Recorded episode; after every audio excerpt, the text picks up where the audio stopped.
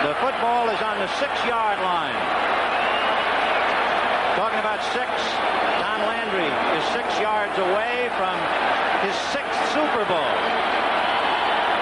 And of course, for the upstart 49ers, they're six yards away from Pontiac.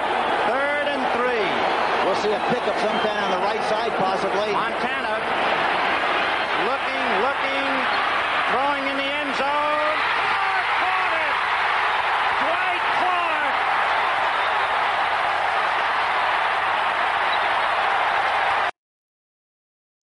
Now, eight seconds to go, third down. They only have time for two plays no matter what. So Rice goes out to the left. And if you want to take one crack, maybe he's the guy you should go for. Young almost falls down. Throws to the end zone.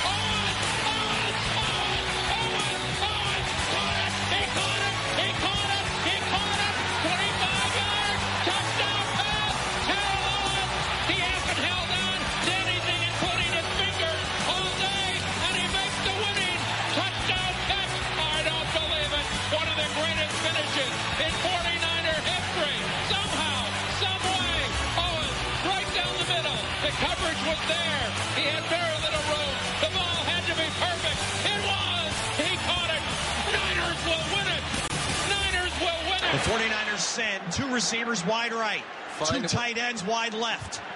Smith in a gun with Gore on his left hip. Third down, Alex takes the snap. Alex looking. Got him. Post, and it's got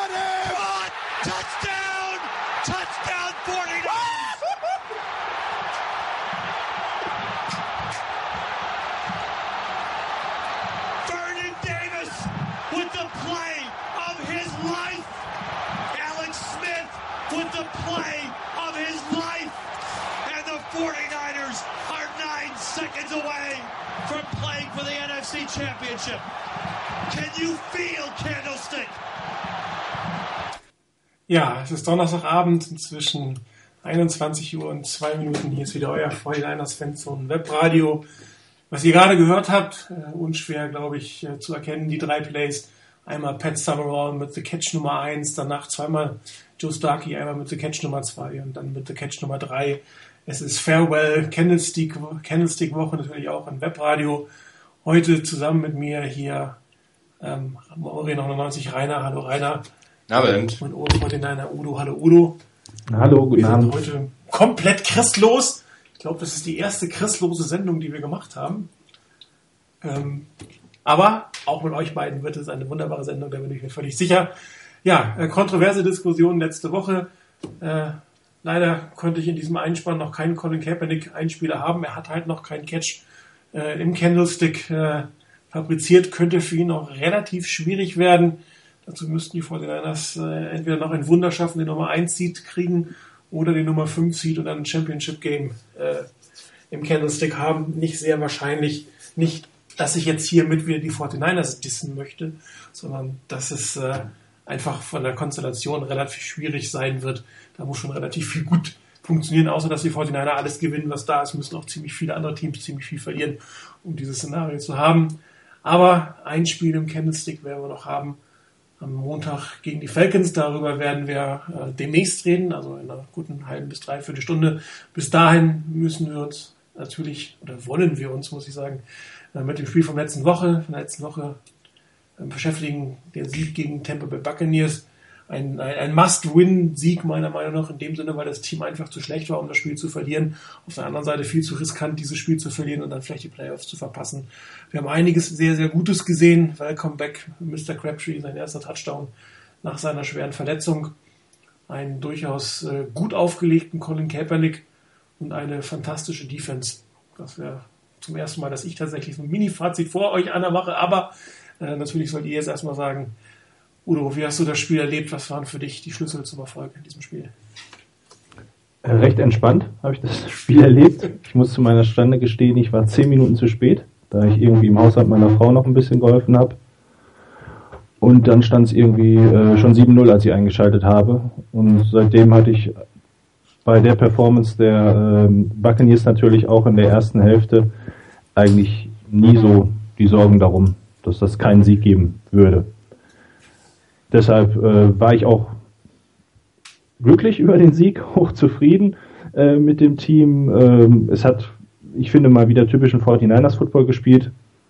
Das heißt, gegen Gegner, die, ich sag mal, maximal mittelprächtig sind oder leicht über dem Durchschnitt der Liga, mit denen haben wir ganz, ganz selten Probleme.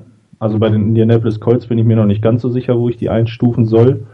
Äh, nach den zuletzt gezeigten Leistungen weiß ich nicht so richtig, ähm, ob das ist so ein Ausrutscher vielleicht von der These. Aber ansonsten haben wir diese Saison gesehen, ich sag mal so, die Mannschaften, die halt äh, ungefähr das Kaliber der Bucks, auch das Kaliber der Bucks der letzten Wochen äh, haben, haben mit den 49ers größte Probleme und die 49ers spielen einfach ihren Stiefel runter und gewinnen das Ding dann auch. Ähm, für mich einer der Schlüssel zum Sieg, äh, oder zwei Schlüssel hast du genannt. Äh, zum einen die Defense, die bis auf die beiden Drives ähm, sehr, sehr gut ausgesehen hat. Den ähm, ja, Tampa Bay so gut wie gar nichts angeboten hat. Zum Beispiel äh, hier Chris Rainey, Chris heißt er glaube ich mit Vornamen, ne? dem Running Back gerade mal 27 Yards ermöglicht hat, also das Laufspiel total unter Kontrolle hatte.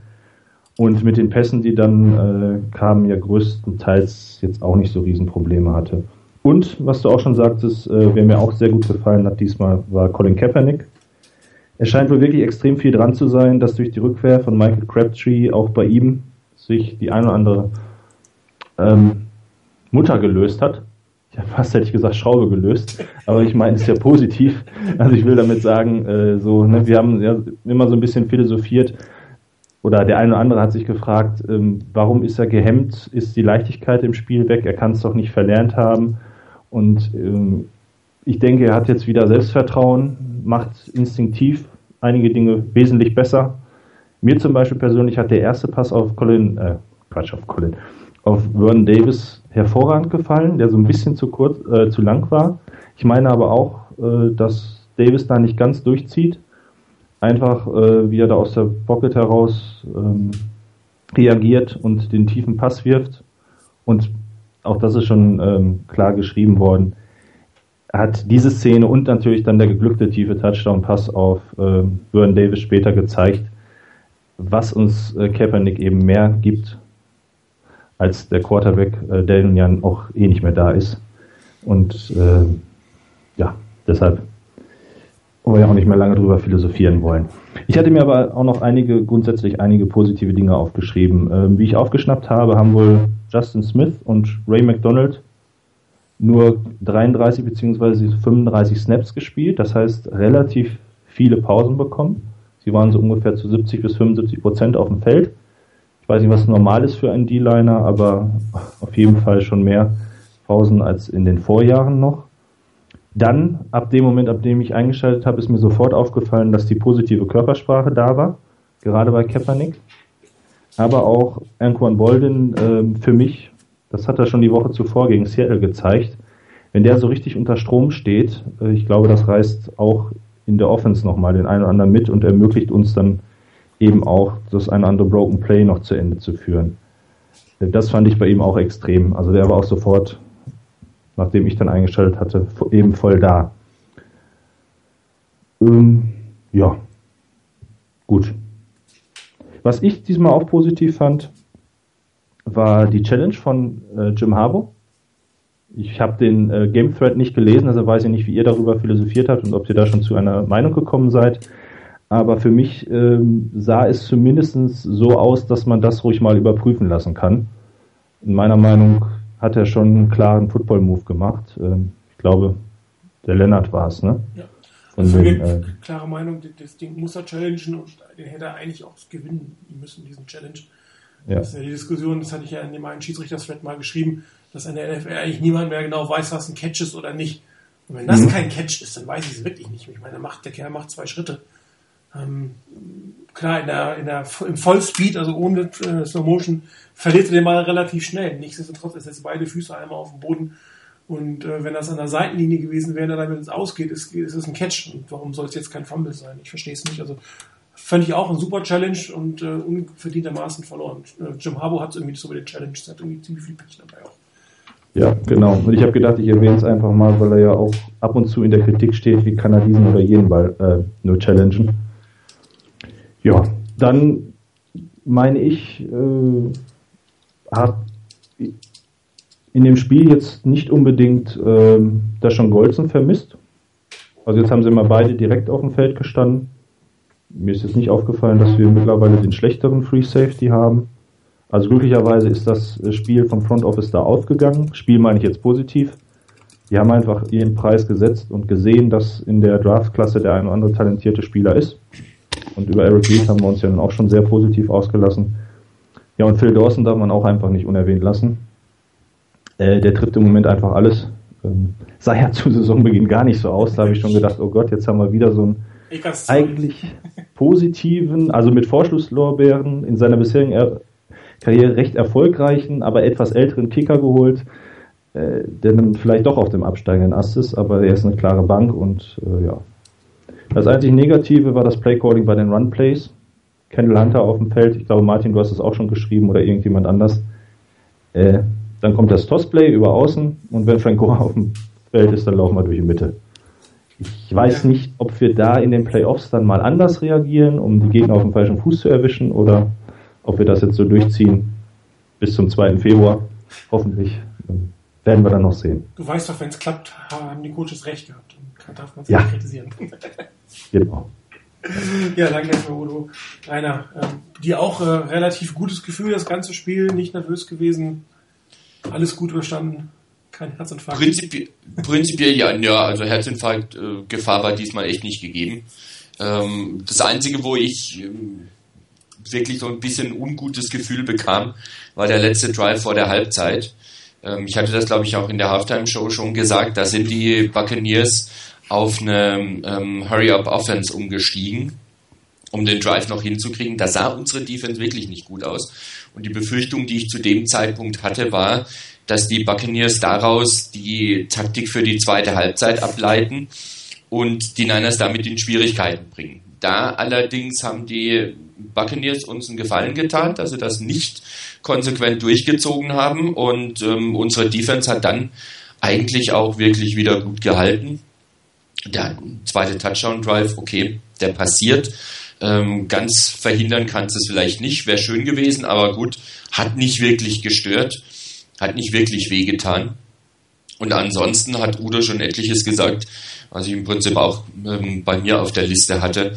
Ähm, ich fand zum Beispiel, dass wirklich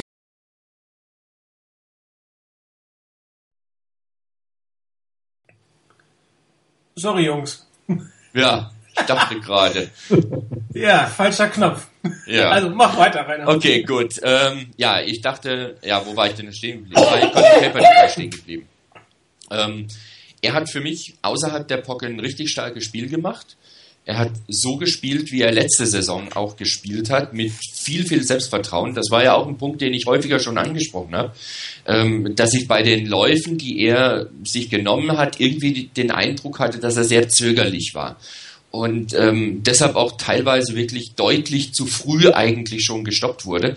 Das war in dem Spiel gegen die Buccaneers überhaupt nicht der Fall, sondern wenn er raus ist, er hat den Blick downfield gehabt, um zu gucken, ob er einen Pass spielen kann und wenn nicht, dann ist er aber auch sehr, sehr entschlossen gelaufen. Das war eine hervorragende Geschichte.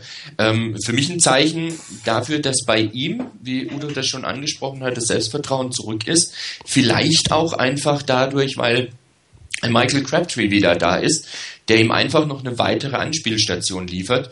Und ähm, ich weiß nicht, ob es in der NFL schon mal ein Team gegeben hat, bei dem in Woche 15 erst der dritte verschiedene Spieler einen Receiving Touchdown hatte. Also die Niners haben es hingekriegt, durch 14 Spiele durchzukommen mit genau zwei Spielern, die einen Receiving Touchdown hatten. Und jetzt kam Crabtree wieder dazu. Und das ist ein sehr positives Zeichen weil hier einfach eine weitere Anspielstation, auch eine gefährliche Anspielstation in der Endzone da ist. Und wenn man guckt, wie Michael Crabtree diesen Touchdown ermöglicht hat, mit welchen Bewegungen, dann kann man auch darauf hoffen, dass er wird nicht bei 100% sein, aber dass das, was er drauf hat, so ist, so viel ist, dass er den Niners wirklich viel, viel helfen kann und damit auch Colin Kaepernick hilft. Ähm, es gab ein paar Szenen, wo dann auch ähm, Michael Crabtree dann relativ erbost war, dass er den Ball nicht bekommen hat, weil da Kaepernick unbedingt zu Bolden werfen wollte. Ähm, eventuell hat er ihn wirklich nicht gesehen, dass er frei war. Vielleicht ist es auch einfach dem geschuldet, dass Colin Kaepernick die letzten Wochen oder die letzten paar Monate ähm, ein Michael Crabtree gar nicht zur Verfügung hatte. Das heißt, dass er gar nicht irgendwo das jetzt wirklich so parat hat, dass da noch einer ist, der eine gute Chance hat, frei zu sein. Das werden wir beobachten sicherlich und dann sehen, was so in der nächsten Zeit passiert, ob er dann die, die offenen Receiver häufiger sieht. Für heute oder für dieses Mal, für dieses Spiel hat es absolut gereicht. Er hat ein paar hervorragende Bälle hinbekommen. Der Touchdown-Pass auf Vernon Davis, ähm, da haben auch verschiedene Reporter oder, oder Kommentatoren, wenn ich das gelesen habe, sich auch immer waren, waren total enthusiastisch wegen dem Ball, weil der Ball war ungefähr 65 Yards in der Luft. Und das kriegt nicht jeder ähm, NFL-Quarterback aus dem Spiel heraus hin, wo er noch mit rechnen muss, dass vielleicht jemand auf ihn zukommt und dann noch auf den Punkt das war eine ganz starke Leistung, das war ein super Touchdown. Ähm, was das Laufspiel angeht, ähm, habt ihr schon angesprochen, mir ist es ein bisschen zu einseitig, wenn es dann eben mit Gore durch die Mitte geht, ab und zu so ein Alibi-Lauf über außen und wenn dann bei Kendall Hunter ähm, das eigentlich schon klar ist, dass er nach außen geht. Aber vielleicht ist auch das nur Taktik ähm, und wir werden dann sehen, dass es dann in den Playoffs ganz anders aussieht, so wie letzte Saison, als dann urplötzlich ein Vernon Davis aus der Versenkung ähm, aufgetaucht ist. Und ein weiterer Punkt noch, ähm, da habe ich schon während des Spiels gedacht, oh hoppla, da geht ja doch was. Ähm, Michael James wurde in der Offense eingesetzt. Und das gar nicht mal schlecht. Ähm, und er hat sogar positive Yards gemacht. Er wurde nicht einfach stur durch die, zwischen den Tackles durchgeschickt, sondern über außen. Der hat seine Yards gemacht. Ähm, ich glaube, ein Run war, glaube ich, über 21 Yards allein. Das war ein positives, sehr erfrischendes Element für die Offense, finde ich. Und irgendwo vorhin habe ich noch irgendwo was gehört, äh, mir was angehört, und da war es auch einfach, dass wir jetzt in dem Spiel erstmals die, die Running Backs so gesehen haben und dass die so eingesetzt wurden, wie man sich es eigentlich schon länger erhofft hat. Nämlich ein Frank Gore, der das Laufspiel in erster Linie trägt, aber ein Kettle Hunter, der immer wieder reinkommt und ein LaMichael James, der nochmal ein bisschen anderes Element reinbringt, ist eine gute Tendenz, finde ich. Ja, ich hoffe, dass sie dann das da weitermachen. Den ich noch eingestellt habe. Bitte? Das war der, der Greg Rosenthal-Bericht, den ich für noch eingestellt habe. Ähm, ja, nee, ich habe es ich irgendwo gehört. Ich Ach, weiß nicht, ob es beim, beim Niners, Nations, äh, Niners Nation Podcast war. Dann haben die das auch irgendwo ich gehört. Ja, aber wie gesagt, da war, ein, war etliches Positives dabei, dass Kaepernick, wie gesagt, Crabtree ab und zu mal übersehen hat oder einen freien Receiver übersehen hat. Vielleicht wirklich dem geschuldet, dass er nicht so viele Möglichkeiten an Anspielstationen in den letzten Wochen und Monaten hatte und sich da auch erst dran gewöhnen muss. Und dass der ein oder andere kurze Pass nicht so ganz passt. Vielleicht auch wieder dem geschuldet, dass er den langen Pass will und dann Schwierigkeiten hat, da das richtige Feeling reinzubringen für den, für den kürzeren Pass. Wir werden sehen, wir gucken es uns an. Insgesamt bleibt festzuhalten, es war ein absolut souveräner Erfolg. Letztendlich, weil sich eben nach der Halbzeit, nach der Halbzeit das nicht fortgesetzt hat, wie die Buccaneers vorher gespielt haben, ähm, der sich als sehr sicher und sehr souverän und ungefährdet anfühlt. Und von daher guter Schritt in die richtige Richtung und jetzt hoffen wir, dass natürlich im Monday Night Game der nächste Schritt folgt und dann sind wir in den Playoffs und dann wird eh eigentlich fast alles wieder auf Null gesetzt. Ja, ich habe ja gelernt, ich soll erstmal viele positive Dinge sagen, bevor ich was Negatives sage. Also fange ich auch damit an. Ähm, obwohl ich gleich dem, dem Udo gerne widersprechen möchte, den langen Ball auf Vernon Davis, auf ob Post oder Cross, den hat äh, Alex Smith beherrscht wie kein zweiter. Das kann man ihm einfach nicht absprechen. Ähm, aber diese beiden Pässe, die hier Colin Kaepernick geworfen hat, das ist eine klare taktische Komponente, die man im Film gesehen hat. Da hat man einen Safety Mark Barron, ähm, der in bestimmten Coverage-Situationen hinten 1 zu 1 gegen den Thailand spielt. Das hat man wahrscheinlich vorher gesehen. Und ähm, nachdem der erste Ball definitiv gut geworfen und schlecht erlaufen war, also das war ganz klar der Fehler von Vernon Davis. Ich glaube, der hat nicht mehr damit gerechnet, dass der Ball noch kommt. Er hat nämlich kurzzeitig Gas rausgenommen und so schnell ist er dann doch nicht wieder nicht, um da dann noch hinzukommen. Der zweite Pass ähm, war dann dafür umso perfekter.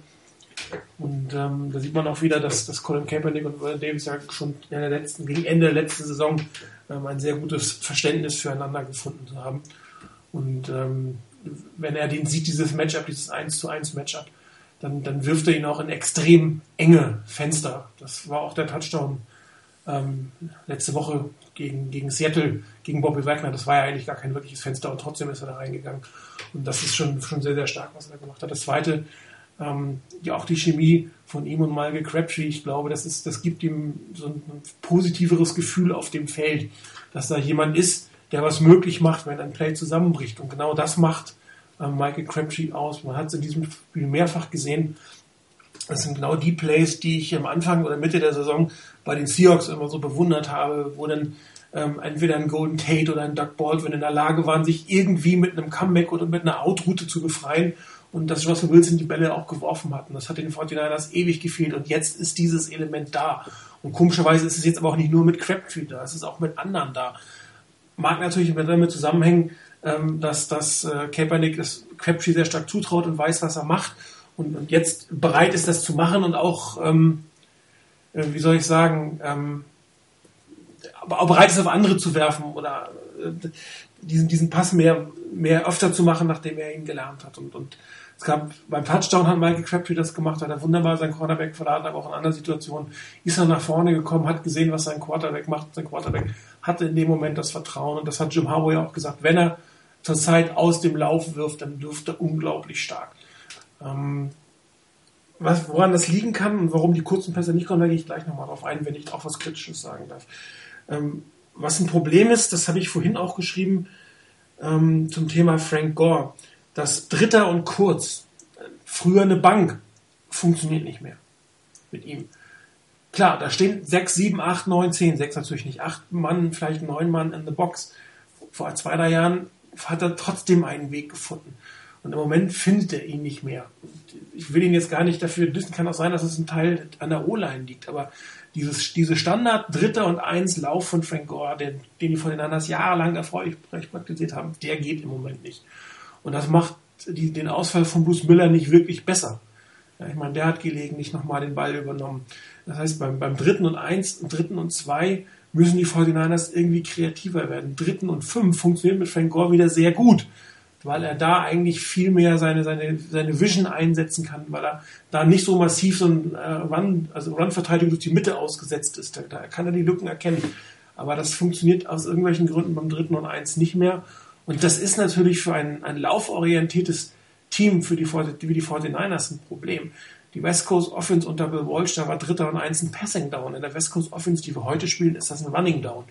Und wenn dein, dein primärer Running Back diesen Lauf nicht mehr konstant, sage nicht, dass er ihn nicht bringt, aber er bringt ihn einfach nicht konstant genug, dann ist das fürs Play Calling eine Herausforderung, darauf einzugehen, wie immer man reagieren will. Entweder ein Outside Play, wofür du dann natürlich einen anderen Running Back brauchst, haben wir auch gesehen, oder aber ein Pass, oder aber ein Element, was ich wirklich, wirklich vermisse, und das ist der Quarterback Sneak.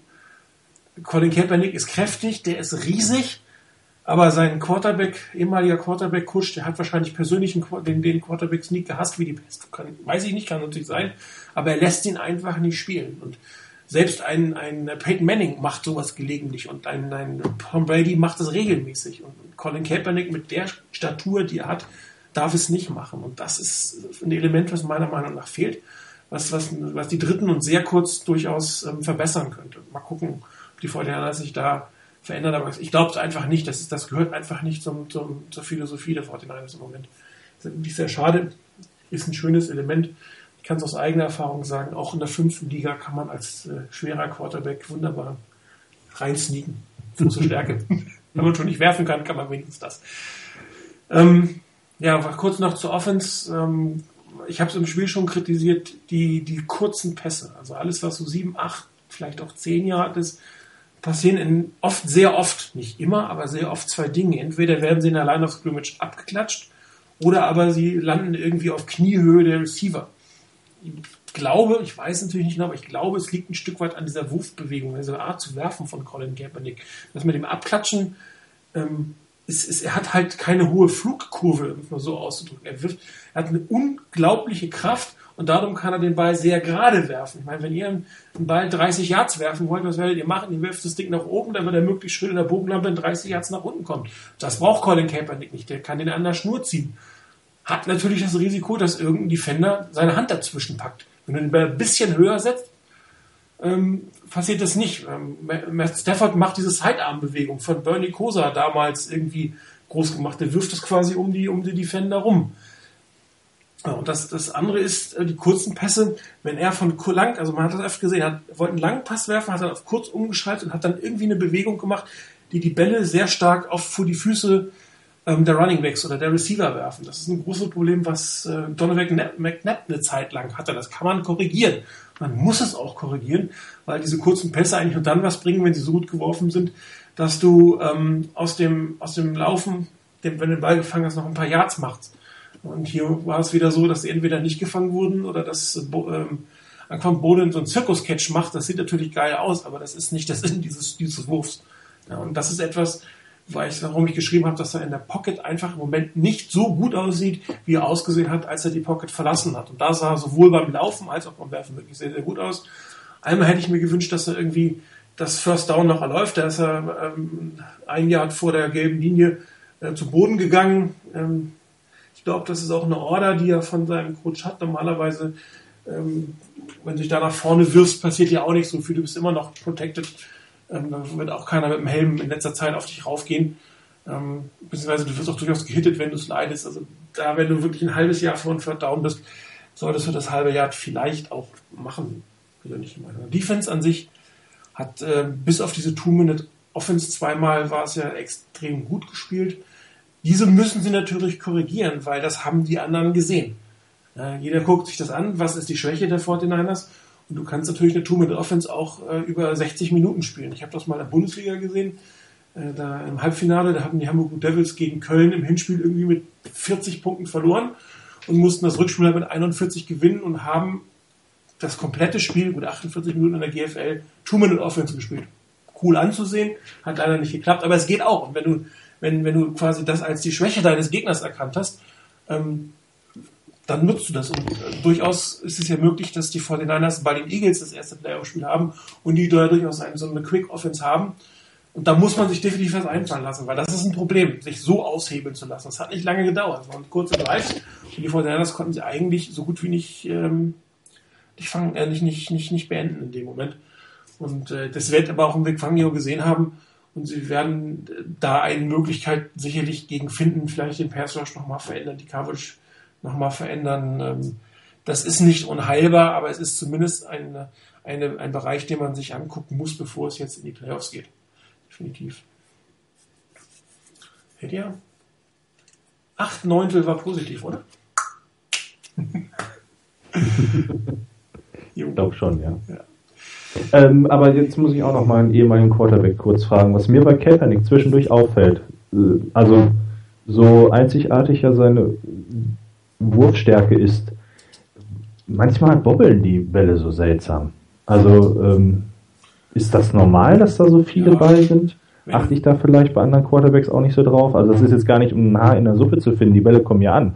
Aber ähm, ich bin da manchmal etwas verwundert drüber. Äh, das ist normal. Das passiert allen. Ah, okay. Also das äh, passiert auch in Peyton Manning. Wenn du da mal, wenn du wirklich drauf achtest, wie die Bälle kommen, dann wirst du das auch da sehen ich weiß jetzt nicht, ob er das bei ihm mehr oder weniger passiert, aber das, das kann schon mal vorkommen. Also entweder rutscht er dir gleich ab oder die Bewegung stimmt nicht ganz oder du wirst doch nochmal getroffen am Ende oder machst irgendeine, irgendeine falsche Bewegung. Das, das, das geht schon. Also das finde ich jetzt nicht so dramatisch, muss ich sagen. Gerade im College, das liegt aber auch ein bisschen am Ball, da eiern die ja noch viel mehr, die, ja. die, die, die ähm, Bälle. Aber auch an der NFL. Also ich glaube, der Einzige, ähm, der der sehr wenig von den Dingern hat, ist Aaron Rodgers, der hat eine sehr, sehr saubere Technik.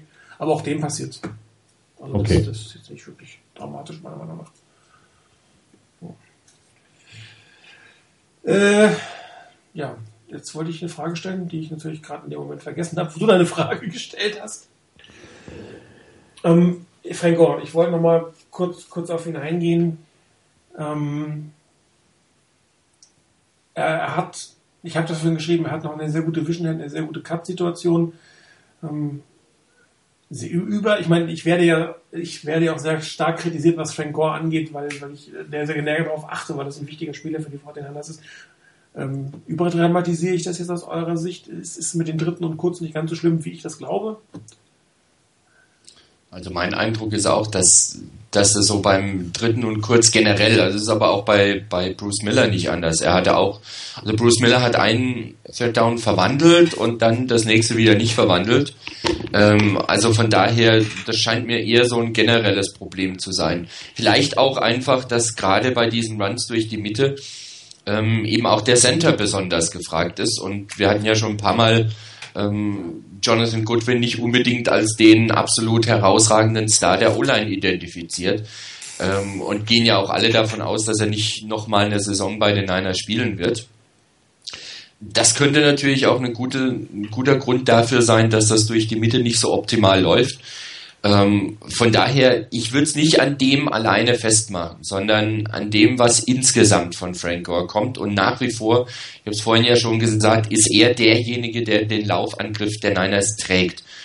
Wenn das klappt, dass man so wie im letzten Spiel gegen die Buccaneers ähm, einen Kendall Hunter, einen Michael James immer wieder mit reinbringt in den Mix, in dieser Saison. Und nächste Saison ist ja Marcus Latimore hoffentlich auch dabei und kann dann auch spielen. Dann wäre das eine Gelegenheit, wo man wirklich sehen kann, dass man Frank Gore für einige Situationen reinbringt. Jeder Gegner weiß, was Frank Gore machen kann und was er leisten kann grundsätzlich.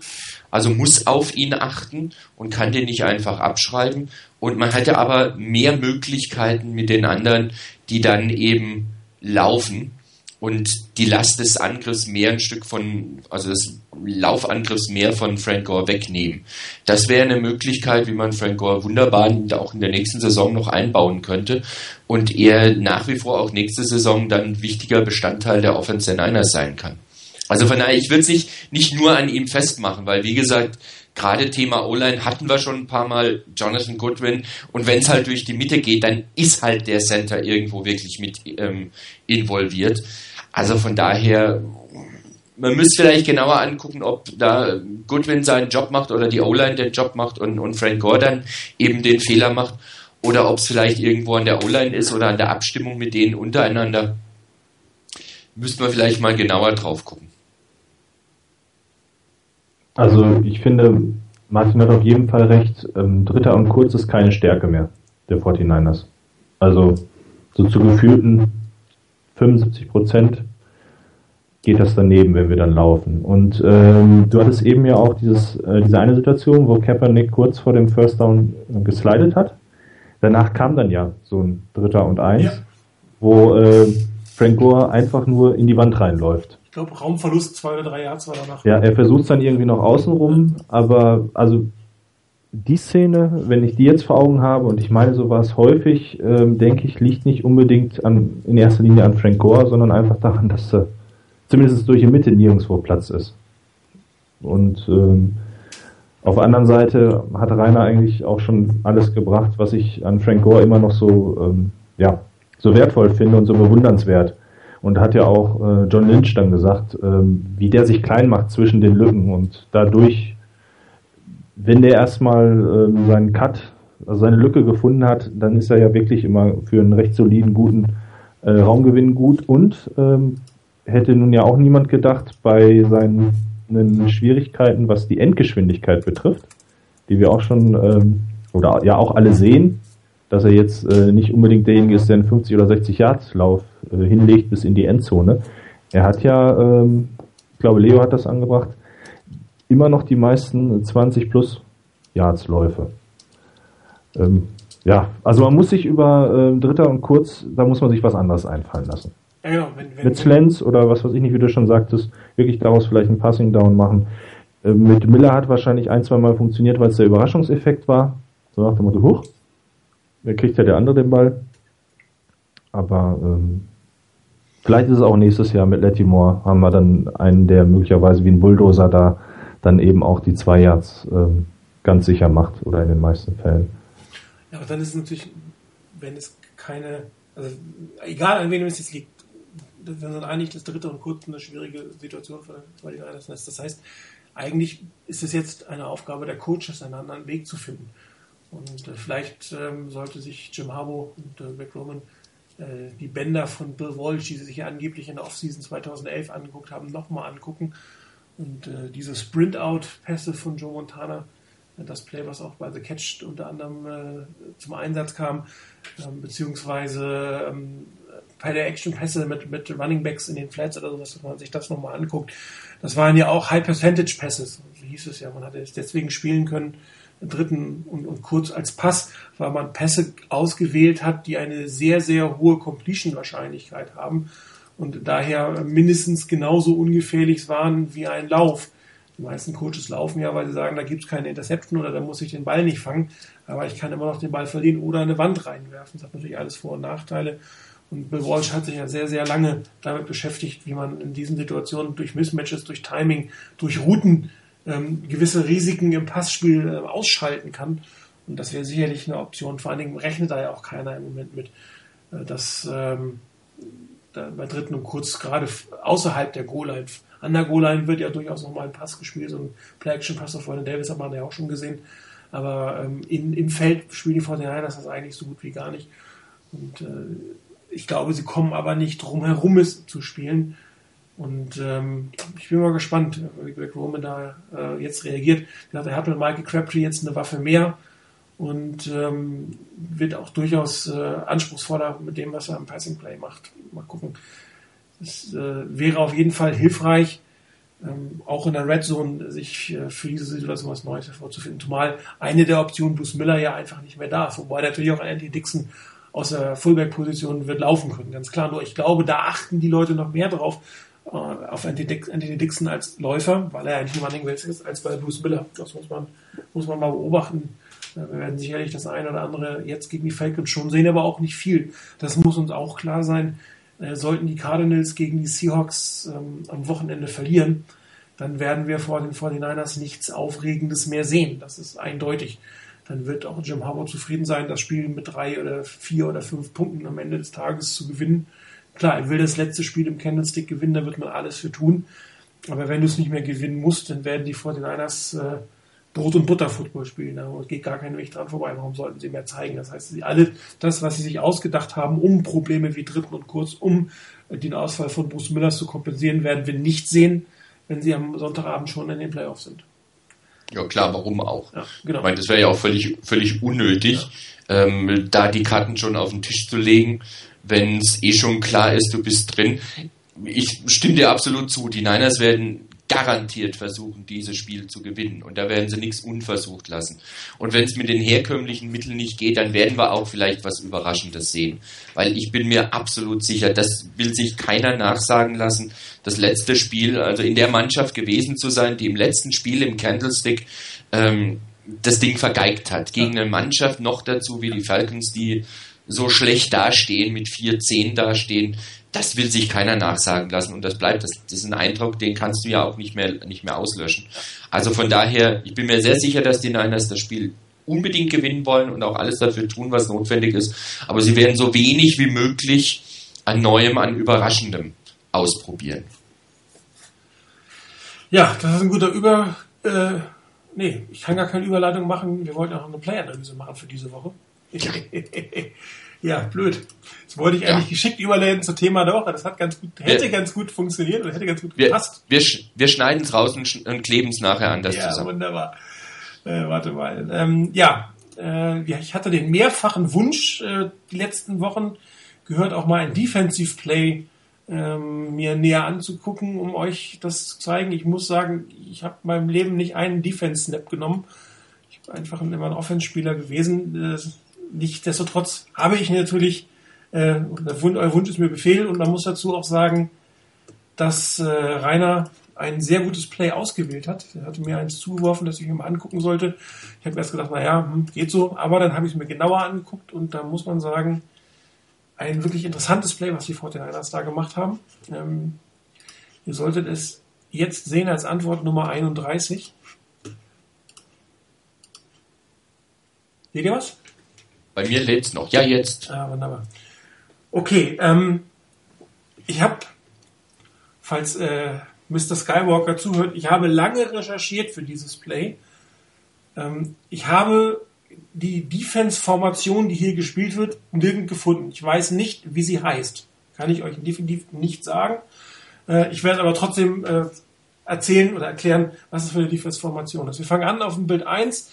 Die Aufstellung der, der ähm, Buccaneers. Ähm, eine starke rechte Seite. Ähm, die Twins auf der Seite plus der Running Back, der auf der Seite ist. Alle drei oder alle fünf Receiver gehen auf Routen. Ich habe sie hier mal eingezeichnet. Ich sehe gerade eine Route fängt zweimal beim, äh, beim Wideout an. Der Hook ist aber vom Inneren, vom Slot Receiver. Das heißt, beide Slot Receiver kreuzen und hooken äh, in Höhe der, der Hashmarks ungefähr. Der linke Wide Receiver läuft einen ganz normalen Fly. Der rechte Wide Receiver läuft einen tiefen Hook und äh, der Running Back läuft so eine Wheel Route, eine Outward in die, in die, äh, in die Flat hinein. Ähm, was die 49ers dagegen stellen, das ist im Bild 2 gesehen. Die 49ers stehen ähm, im Prinzip mit äh, einer Drei-Ebenen-Coverage. Sie haben ihre normale ähm, Defense-Aufstellung und zwar ist dies eine 2-4-5-Defense. Wenn ihr genau hinguckt, es sind nur Justin Smith und äh, Ray McDonald auf dem Feld als Defense-Liner. Alle vier Starting äh, Linebacker stehen auf dem Feld. Ähm, Nickelback in diesem Fall ist auf dem Feld, sprich es stehen Eric White, Tremaine Brook und Carlos Rogers als äh, Cornerbacks und die beiden Starting ähm, Safeties stehen auf dem Feld. Um es mal zu verdeutlichen, Carlos Rogers ist äh, der an der 30 oben auf dem Bild, auf dem Bild steht, den man so schlecht sieht, den ich quasi eingekesselt habe. Das ist Carlos Rogers. Die Verteidigung ist ähm, im Pre-Snap-Look relativ einfach. Wir haben ähm, eine 3, 4, wie immer die, die, die, ähm, äh, der Defender ist oder der Quarterback ist nachher liest. In der Regel wird, je nachdem, was du für eine Verteidigung spielst, mit Dry Under, ähm, gelegentlich auch mit 4 Under gecovert. Wenn du eine 4 Under Coverage hast, also die kleinen vier mittlere Zonen, hast du in der Regel drei tiefe Zonen. Das haben die 49ers hier zumindest nicht gezeigt. Sie zeigen es nicht. Sie zeigen Man-Coverage auf den Außenseiten. Sie zeigen einen tiefen Safety. Und sie zeigen im Prinzip ähm, drei oder vier. Das ist, kannst du im Preset natürlich nicht sehen, die entweder dort die, die aufbauen oder äh, auf zurückgehen. Ich persönlich als Quarterback würde in diesem Moment eher mit einer Drei-Zone drei Zone unten rechnen und das wird nachher tatsächlich auch so kommen. Was die Defense Line macht, das habe ich jetzt mal speziell herausgenommen. Die läuft nämlich einen Stunt, eine relativ interessante Pass Rush Variante und zwar einen, einen sehr langen Stunt, um es mal so auszudrücken. Ähm, Ahmad Brooks auf der rechten Seite, der weiße Pfeil, ganz normaler Pass Rush als Outside Linebacker. Ähm, Ray McDonald wird kurz nach vorne gehen, darum habe ich das so angedeutet. Der drückt seinen Spieler, der geht aber nicht, der engaged, wie es so nicht richtig, sondern der drückt ihn nur kurz an und wird dann hinter seinen beiden Kollegen herumlaufen. Was die beiden machen werden, ist, ist Justin Smith wird erst auf den Guard gehen und wird dann Center und Right Guard attackieren. Ähm, Alan Smith wird erst auf den Left Tackle gehen und dann den Right, den Left Guard attackieren, so dass äh, der Plan eigentlich ist, dass Ray McDonalds über die Seite hintenrum den Pass Rush kreieren kann. So soll das nachher aussehen. Das ist ein Stunt. Stunt bedeutet, dass ähm, äh, einer oder mehrere der Defensive Liner oder manchmal eine Rotation mit den Linebackern seine Position verlässt im Pass Rush. In der Regel ist das ein Kreuzen um einen herumlaufen. Was die jetzt machen, ist ein sehr langer Stunt, kann man auch machen. In der Regel ist es eigentlich eher ein bisschen kürzer. Dauert halt relativ lange, bis du den Pass Rush ähm, auf diese Weise kreieren kannst. In Bild 4 habe ich jetzt, gut, geht's los. Was ich gezeigt habe, ähm, Justin Smith bewegt sich schon mal ähm, tendenziell nach links, auch Alan Smith nach links, äh, während Ray McDonalds nicht so richtig in eine Pass Rush, wenn man es mal sagt, äh, Situation reingeht. In Bild 5 ist das noch besser zu sehen. Ähm, Smith und Smith versuchen die ganze Defense von sich aus gesehen nach links wegzublocken, quasi auch in den Guard hinein. Und Ray McDonald fährt da an, schon sich auf zu, sich zu lösen. Sieht man auch im Bild 6, da geht es quasi um ihn herum. Was man schon sagen muss, äh, die ähm, Offense Line der Buccaneers hat zumindest so weit aufgepasst, dass der Left Tackle Ray McDonald hier übernimmt. Also wenn der es nicht sieht, dass da jemand kommt, dann ist er natürlich völlig frei auf dem Weg zum Quarterback. Er übernimmt ihm im Endeffekt.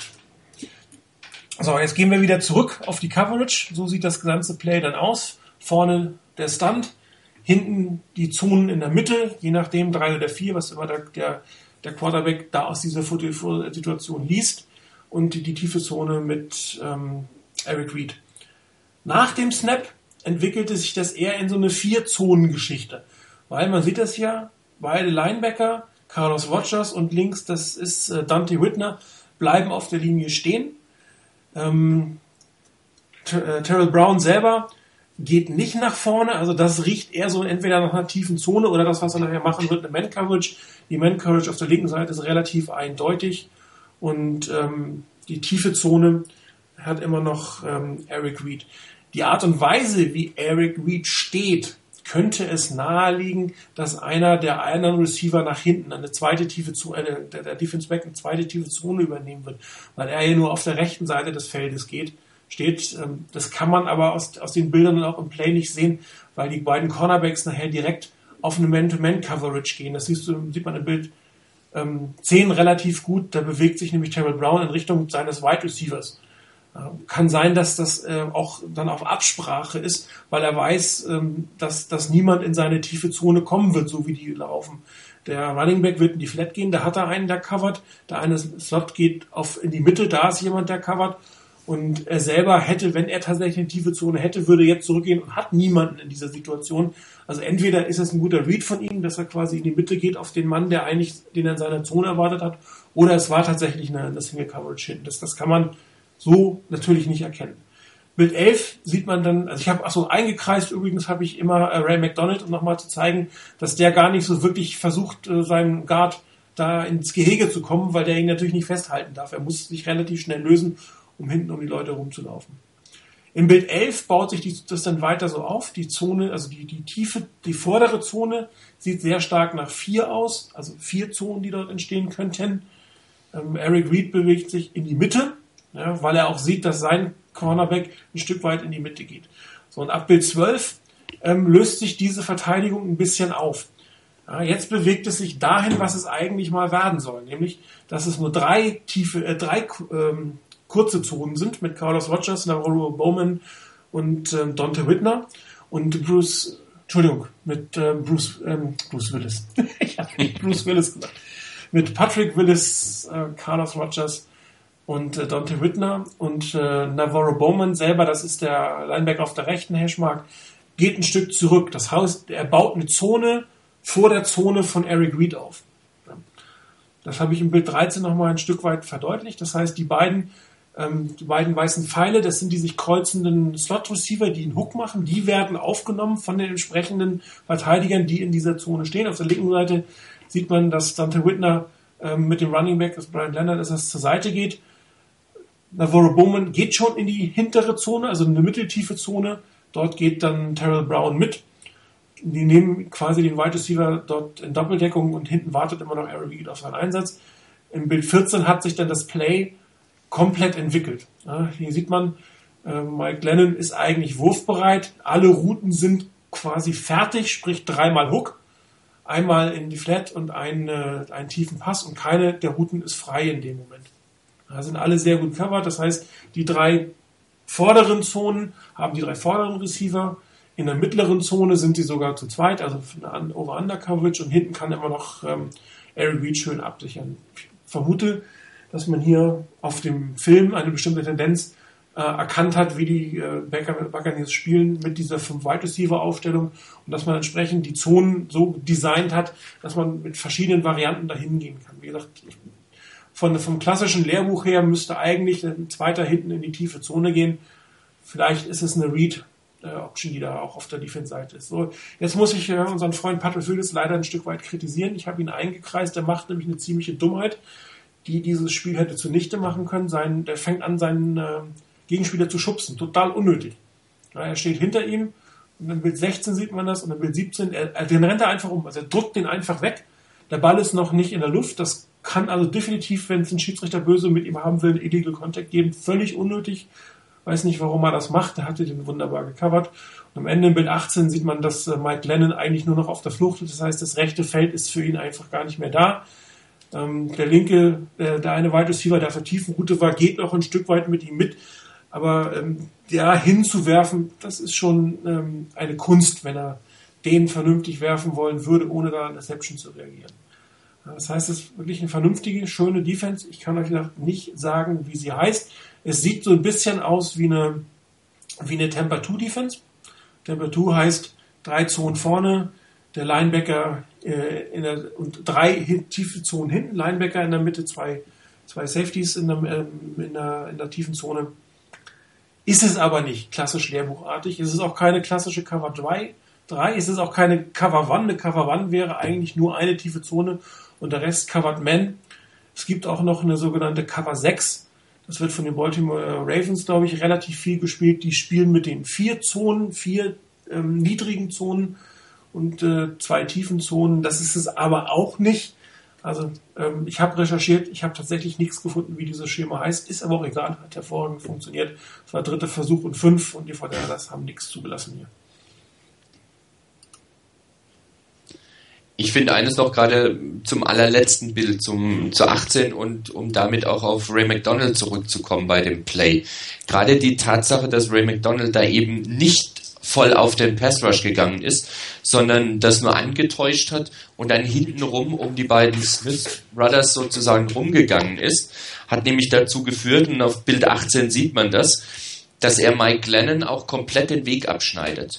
Er verhindert komplett, dass der läuft, denn wenn du dir die anderen drei anguckst, wenn Glennon einigermaßen will, dann läuft er um die rum und dann kommt er ziemlich weit.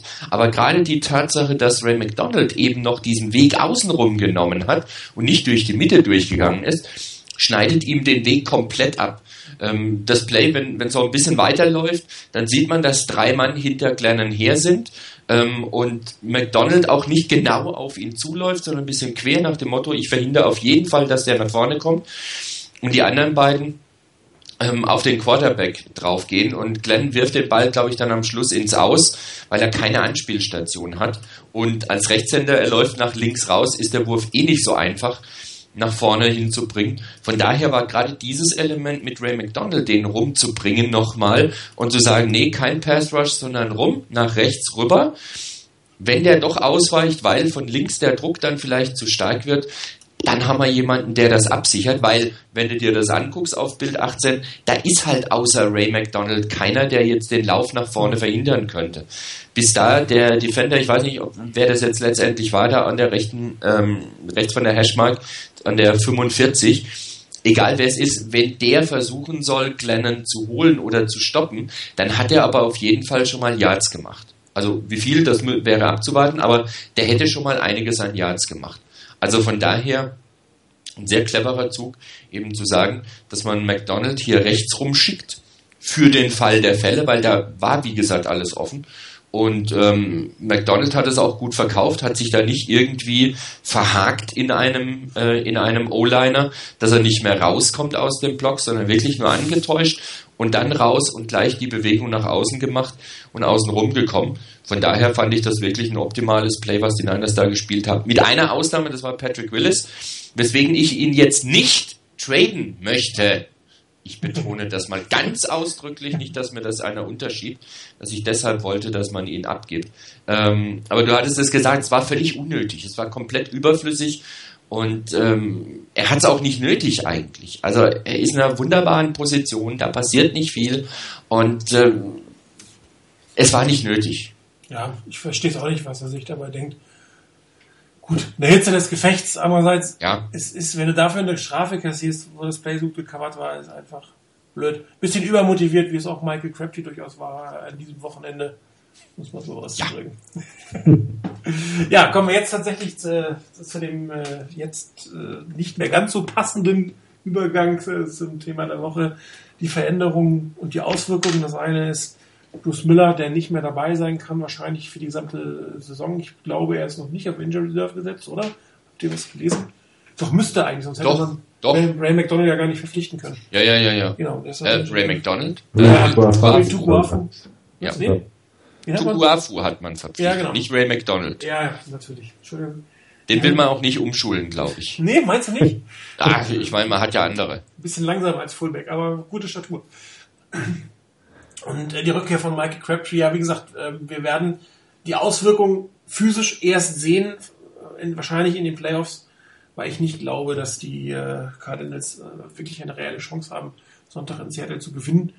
Und daher wird es, glaube ich, ein Aufwärmen sein für die Fullbacks, die dann da tatsächlich auf dem Feld stehen werden. Ähm, wie würdet ihr denn jetzt reagieren? Ähm, ein, ein Michael Crabtree, der zwar nicht ganz so schnell ist wie letztes Jahr, aber brandgefährlich und eine Fullback-Situation, die doch eher durchschnittlich ist, um es mal so auszudrücken. Was wäre jetzt euer, euer Vorschlag, Rainer? Wie würdest du damit umgehen als, als Offense? Also es gibt grundsätzlich aus meiner Sicht zwei Möglichkeiten, was die Niners machen können. Entweder sie bringen jemanden rein, lassen den quasi die Rolle von Bruce Miller spielen und spielen die Offense weiter wie bisher. Ähm, ein Kandidat wäre Anthony Dixon. Ähm, Tukuafu ist sicherlich nicht der, den man jetzt dann auch für, für ähm, Receiving nehmen würde. Ähm, von daher, es wäre eine Möglichkeit, in der Richtung zu spielen. Oder die Niners machen das, was die Vikings letztes Wochenende gemacht haben. Ähm, ohne Adrian Peterson, was haben sie gemacht? Sie haben einfach das Playbook aufgemacht und ähm, sind mit ganz anderen Formationen gekommen, haben also ganz anders gespielt, als man das vorher kannte. Und da ist jetzt halt die Frage, welche Philosophie verfolgen die Niners? Wollen sie in ihrem, in ihrem System bleiben? Dann müssen sie Anthony Dixon holen, nehmen oder jemand anders, der den Fullback-Position übernimmt, so wie das Bruce Miller gemacht hat, oder zumindest andeutungsweise, so wie Bruce Miller das gemacht hat. Oder sie sagen sich, nee, wir bieten dem Gegner jetzt was ganz was anderes an und wir machen das Playbook mal ein bisschen auf, beziehungsweise holen mal ähm, eine andere, einen anderen Abschnitt aus dem Playbook, die nächsten, was weiß ich, 30 Seiten raus, wo wir verstärkt mit, einem Singleback mit einer Singleback-Formation antreten. Das sind die zwei Optionen. Ich persönlich würde, wenn wir das von vorhin mit dazu nehmen, nach dem Motto, die Niners wollen Richtung Playoffs nicht so viel Neues zeigen, würde ich eher denken, dass die Niners weiterhin mit dem Fullback spielen. Das heißt, solche Singleback-Formationen eher seltener spielen. Würde ich vielleicht im Moment sogar auch dazu neigen. Ähm, vielleicht ab und zu mal was beimischen bisschen häufiger Singleback spielen als bisher und damit auch einen weiteren Wide Receiver raufbringen, um das einfach auch mal unter Wettkampfbedingungen zu testen. Ähm, persönlich, wie gesagt, würde ich eher dem zuneigen, zu sagen, man versucht ein bisschen wegzugehen, aber nicht das System in der Offense jetzt komplett umzuschmeißen. Uno, deine Einschätzung, dein Gameplan sozusagen. mein Gameplan, äh, so wie wir es von den 49ers her kennen oder was ich erwarte, was ihr ja auch schon gesagt habt, die Playoffs stehen vor der Tür. Ich glaube nicht, dass wir jetzt auf einmal was ganz anderes sehen werden. Also ähm, ich habe so von den Optionen gehört, werden sie jetzt mit drei Wide Receiver Sets auf einmal auflaufen oder mehr mit zwei Tight Ends kommen. Ähm, wenn überhaupt, dann denke ich eher, dass wir die zwei Tight Ends häufiger sehen werden, weil das auch so ein bisschen mehr der Mentalität unseres Offensivspiels entspricht. Ich persönlich würde wirklich gerne Derek Carrier nochmal ein wenig sehen. Ähm, ich habe den ja, als ich das letzte Mal hier zu Gast war oder das erste Mal hier zu Gast war, auch schon so angepriesen, äh, dass zu lesen war, dass er eine mögliche neue ähm, Allzweckwaffe im Angriff ist, hat er bis jetzt nicht groß äh, beweisen können wenn er auf dem Feld stand, auch relativ selten natürlich, ich weiß gar nicht, ob er überhaupt mal den Ball bekommen hat, doch ich glaube, ein, zwei Fässer waren mal da, die aber auch nicht angekommen sind. Ähm, jetzt hat ihn äh, Colin Kaepernick nochmal gelobt. Ich weiß allerdings nicht, ob Colin Kaepernick schon die Karte Jim Harbour spielt und ich sag mal irgendwas erzählt, um den Gegner möglichst auf die falsche Fährte zu locken. Äh, ich weiß nicht, ob ihr es zufällig gelesen habt. Äh, Colin Kaepernick hat davon gesprochen, dass Derek Carrier, er möchte ihn jetzt nicht mit Vern Davis vergleichen, weil er halt einfach nicht diesen unglaublichen Speed hat, also diesen Freakish, glaube ich, wie Kaepernick sich ausdrückte von Vern Davis, aber er hätte halt auch diese besondere Fähigkeit, sich äh, frei zu laufen. Fand ich etwas überraschend über jemanden, der bis jetzt überhaupt kein Faktor war. Äh, würde mich einfach mal interessieren, wenn wir die Möglichkeit haben, wenn wir da, natürlich denke ich auch, dass wir im Stick unbedingt gewinnen wollen, aber äh, wenn das Spiel so verlaufen kann, dass äh, die Höhe dann äh, sowieso nicht entscheidend ist und auch die Woche drauf ist, auf nichts mehr ankommt, könnte man ihn sich ja vielleicht ein wenig angucken. Also ich glaube nicht, dass wir jetzt äh, viel Neues sehen werden, auf einmal das Playbook öffnen, vielleicht hier und da was Neues auszuprobieren, um daraus wieder Schlüsse zu ziehen für die Playoffs dann, weil ich glaube, äh, nein, ich denke zu wissen, um von dem Glauben wegzukommen, dass äh, wir in den Playoffs noch Dinge sehen werden, die wir so häufig schmerzlich vermisst haben, ähm, dann ähm, die Niners halt oder die gegnerischen Coaches auch vor neue ähm, Aufgaben stellen wollen. Was ich aber sehr interessant fand, äh, war gerade auch mal im Hinblick, was bietet uns jetzt Michael Crabtree an neuen Optionen.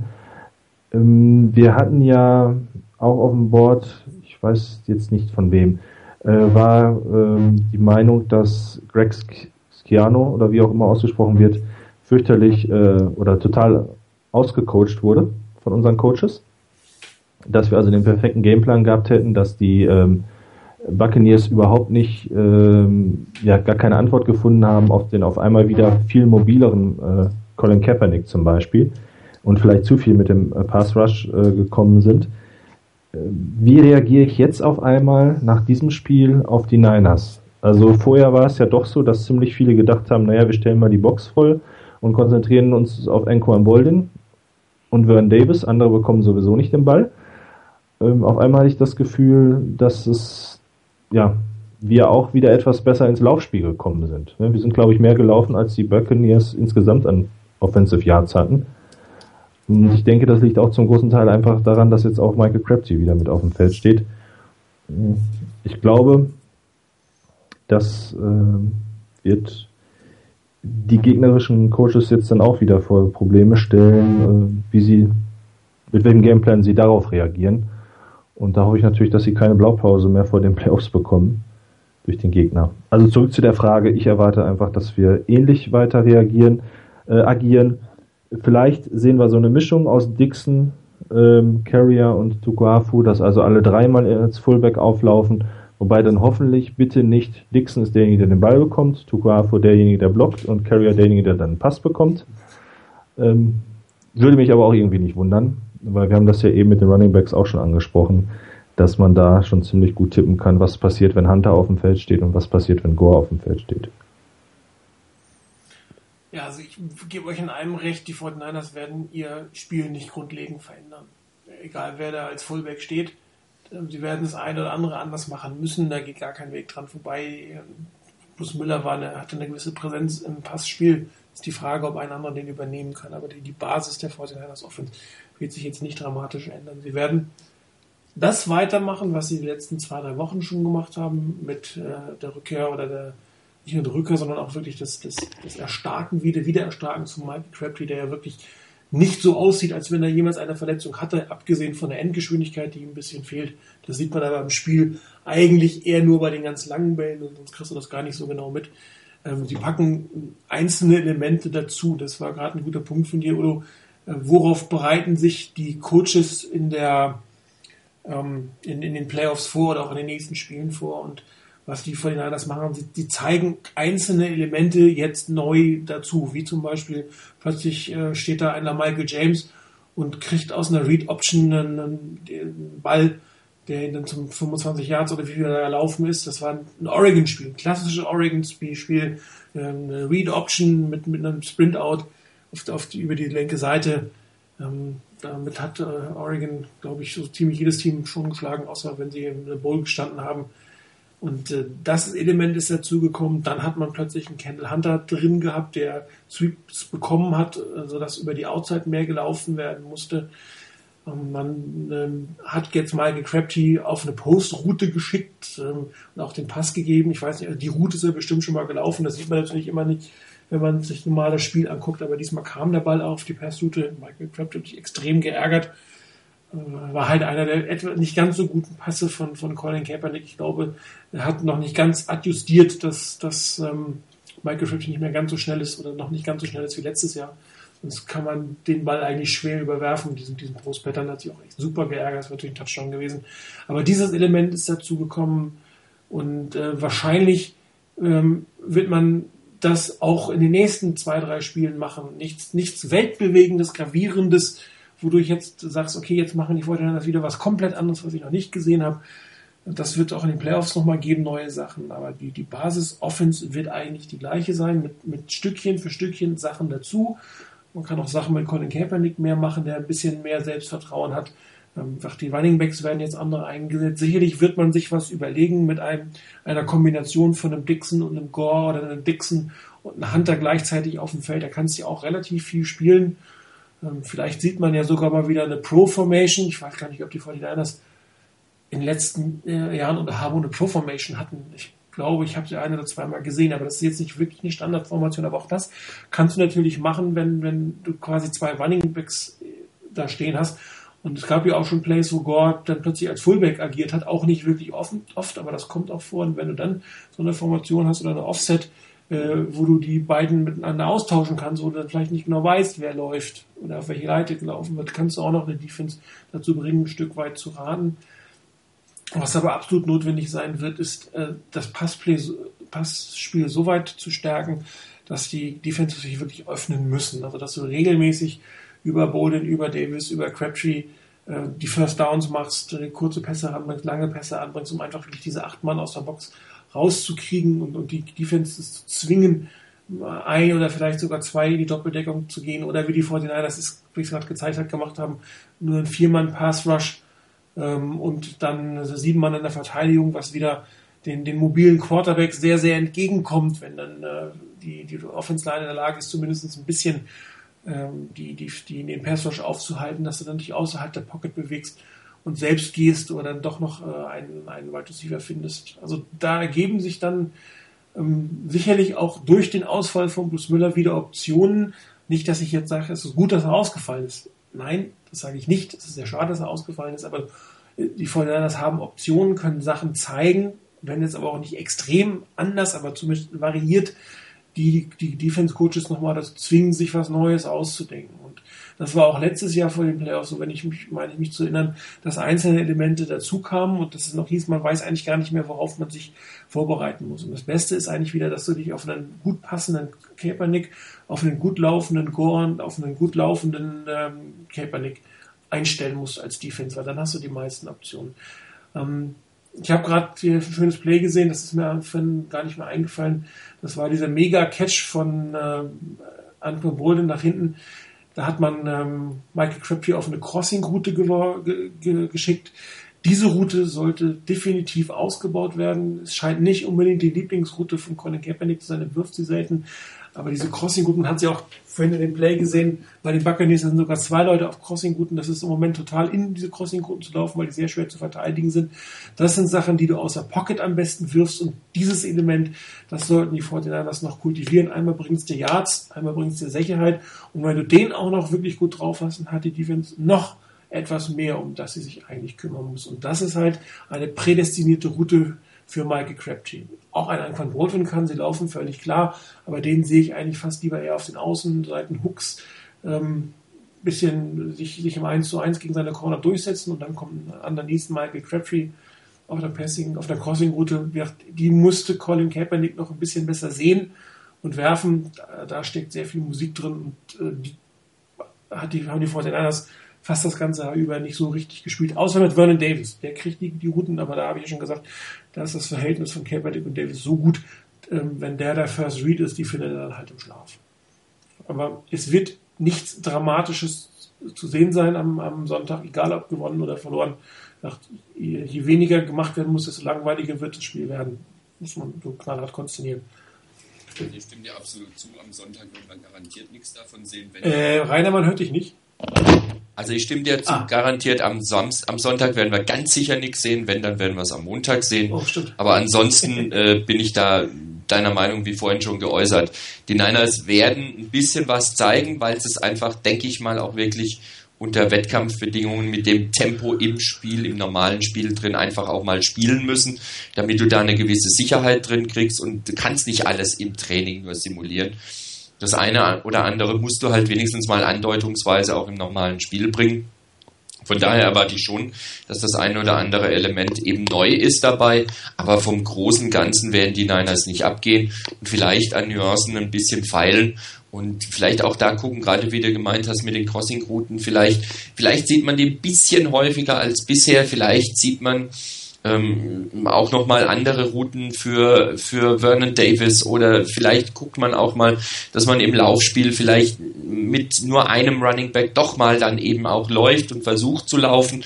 Also irgendwas wird sicherlich dabei sein, aber es wird nicht die Revolution sein, dass plötzlich die Niners einen ganz anderen Football spielen als vorher. Das ist definitiv nicht zu erwarten. Wäre ich jetzt extrem überrascht. Und von daher schauen wir mal, was kommt. Und wie gesagt, das oberste Ziel wird sein, das Spiel in erster Linie mal zu gewinnen.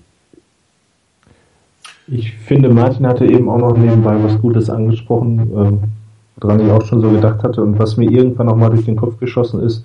Bei irgendeinem Spiel, da gab es mal auch ziemliche Diskussionen auf dem Board, warum haben wir dieses und jenes nicht häufiger gemacht? Hat doch so gut funktioniert. Ich hoffe wirklich, äh, Roman und Haro haben das genauso wie wir auch gesehen, was gut funktioniert hat haben sich aber gesagt, gut, wir wissen jetzt, dass es klappt. Und wenn dann irgendwann der Moment kommt, ne, wie zum Beispiel für diesen, äh, wie hieß der? 76 G-Rub oder äh, 97, 97 G-Rub, äh, dann wird es halt wieder ausgepackt. Aber solange bleibt das unter Verschluss, wenn das Spiel unter Kontrolle ist, wie zum Beispiel ja auch das bei den Bugs, dann spielen wir halt den Stiefel runter und die Gegner sollen mal meinen, die Niners können nur durch die Mitte laufen und nur tiefe Pässe werfen und äh, was weiß ich nicht. Und ja, und du hast alles aufgezählt. Ich glaube, man kann vor nichts mehr Angst haben als vor einem gut werfenden äh, Quarterback, der auch noch laufen kann. Und äh, wenn das Laufspiel auch funktioniert, äh, dann hat die Gegenseite schon ziemliche Probleme, sich darauf einzustellen. Und deshalb auch noch mal so ein bisschen das aufzunehmen, was zuletzt ja auch letzte Woche oder in den letzten Tagen hier im Board übers Webradio geschrieben wurde. Ich glaube, wir sind uns auch alle einig, im Moment sieht das recht positiv aus. Wir haben den richtigen Schwung nach vorne, finde ich. Ähm, jetzt im November sind wir stark, beziehungsweise ist schon der Dezember. Wir werden immer stärker von Spiel zu Spiel. Irgend so ein Analyst auf ESPN hat auch geschrieben, es gibt nur eine Gefahr für die Seahawks und das sind die 49ers, vor denen sollten sie sich in Acht nehmen. Es wäre vielleicht besser, wenn sie einen anderen Gegner bekommen. Also nicht nur Greg Rosenthal, auch jemand anders hatte das noch geschrieben. Äh, so sehe ich das auch. Also geht, glaube ich, stetig bergauf und äh, wir können uns auf die Playoffs freuen. Absolut. Wir sind zwar noch nicht drin und ich bin auch kein Fan davon, das zu früh zu machen, aber äh, wenn es jetzt nicht mehr klappt, dieses Jahr, das wäre doch eine extrem herbe Enttäuschung äh, bei der Ausgangssituation. Aber ist das Football, da kann so viel passieren. Ja, das, okay. Da muss man völlig klar sein. Darum, das nächste Spiel ist am Montag US-Zeit, am Dienstag, wie richtig festgestellt wurde, nicht wahr, Udo? Mhm. Äh, deutscher Zeit das letzte äh, Heimspiel oder das letzte Spiel im Candlestick Park, wenn nicht irgendwas Außergewöhnliches passiert. Wie gesagt, theoretisch könnten die 49ers noch einen Number One Seed nehmen. Nummer 5 Seed ist jetzt gar nicht so unwahrscheinlich. Dann könnte es unter verschiedenen Konstellationen sein, dass man den Nummer 6 äh, im Championship Game nochmal im Candlestick empfängt. Wahrscheinlich wird er danach nicht mehr stehen, wenn das äh, kommt. Dann werden wahrscheinlich alle Fans die Spiele mitnehmen, die sie in dem Moment ersteigert haben. Aber erstmal kommen die Falcons ein Spiel, was äh, im letzten Jahr noch das Championship Game war und was deswegen auch ein Monday Night Game war. Man hat gewusst, glaube ich, dieses Spiel als letztes Candlestick Spiel gemacht, hätte man gewusst, äh, wie die Falcons spielen, wäre es wahrscheinlich ein anderes geworden. Das kann man vor der Saison aber nicht wissen. Die Falcons natürlich auch arg gebeutelt, ähm, was die Verletzungssituation angeht. Julio Jones relativ früh out for the season, Body White über längere Strecken äh, nicht dabei. Das Team wird alt auf einigen Positionen, das muss man auch sagen. Tony Gonzalez ähm, sicherlich jetzt nicht mehr so der Faktor wie früher. Man hat einen alten Running Back durch einen alten Running Back ersetzt. Er hat das schlechteste Laufspiel der Liga. Andererseits, Steven Jackson in Candlestick, den würde ich nicht unterschätzen. Egal, ob eine Rams oder eine Falcons Uniform steht. Der hat schon sehr, sehr gute Spiele gegen 49ers Defense abgeliefert und äh, ähm, das äh, ist das Einzige, dem ich ehrlich gesagt ein bisschen Bammel habe, dass, dass der nochmal heiß läuft am letzten. Der weiß ja auch, dass das das letzte Spiel im Candlestick war. Ist ja nicht so, dass nur die 49ers das wissen. Und das ist sicherlich ein Team, was derart schlecht ist, ähm, wenn du dich halbwegs gut aus der ähm, Saison verabschieden willst, dann gewinnst du dieses Spiel. Und wie würdet ihr denn die äh, Falcons angehen, Udo? Was wäre dein Gameplan für die 49ers? Also ich habe hier stehen, so als eines der Fazit, wir müssen die alten Männer kontrollieren. also wirklich, war nicht abgesprochen. Äh, ne? Steven Jackson und Tony Gonzalez, der jetzt die letzten Spiele auch, äh, nachdem er total in der Versenkung verschwunden war, wieder so ein bisschen äh, ja, ins Rollen kommt. Wir in den letzten beiden Spielen so unsere Probleme mit den Tight Ends hatten. Ähm, ich denke Bruce auch. Willis ist schuld. Bruce Willis, Patrick Willis. Wenn du es einmal im Kopf hast, Patrick Willis ist schuld. Nee, nee, nee, nee meint, oder, nein, aber es ist ja, äh, ich sag mal, wir sind grundsätzlich äh, gegen die Tight Ends, wenn man jetzt äh, guckt, wie produktiv die waren, recht gut gewesen im Laufe der Saison, aber schon auffällig, dass äh, in den letzten beiden Spielen ähm, am meisten über die Position ging beim Gegner. Und äh, Anthony Gonzalez ist ja nun, äh, wenn man ihm den Raum lässt, glaube ich, immer noch in der Lage, da etwas zu machen. Ich suche gerade hier die Split-Stats, da sind sie bei Opponent gegen San Francisco. Ach so, schade, ist nur für dieses Jahr. Mist. Ich wollte nämlich auch gerade mal gucken, was Steven Jackson, äh, bin ich nämlich schon länger auf der Suche, alles gegen San Francisco schon gerissen hat. Ähm, wie würde ich es angeben? Spaß haben, habe ich mir auch aufgeschrieben. Also jetzt was ganz anderes, mal weg vom Gameplan. Ähm, wie ich eben ja auch schon in der Rückschau sagte, äh, wenn ähm, Kaepernick äh, entsprechend locker ins Spiel reingeht, äh, denke ich, läuft in der Offense einiges mehr. Und ähm, wir werden, denke ich, auf den Lauf setzen. Es sei denn, hatten wir auch schon mal das Thema, unsere Headcoaches gucken sich die Statistiken an, stellen fest, wir haben einen der besten Laufangriffe der Liga. Die Falcons haben einen der schlechtesten Laufverteidigungen, wenn nicht sogar die schlechteste. Also passen wir. Genau, also passen wir. Äh, Könnte natürlich auch wieder passieren. Ähm, okay. Nein, ich denke eher, wir werden wirklich auf den, auf den Lauf setzen, einfach auch, weil wir im Passspiel ja wieder mehr zeigen würden, was im Jahr äh, in den Playoffs dann noch eine Rolle spielen könnte. Ähm, denke, Roddy White ist auch so langsam wieder ein Faktor. Den darf man nicht außer Acht lassen. Dafür ist der ähm, dieser Rookie Receiver Johnson Vorname habe ich jetzt gerade nicht parat.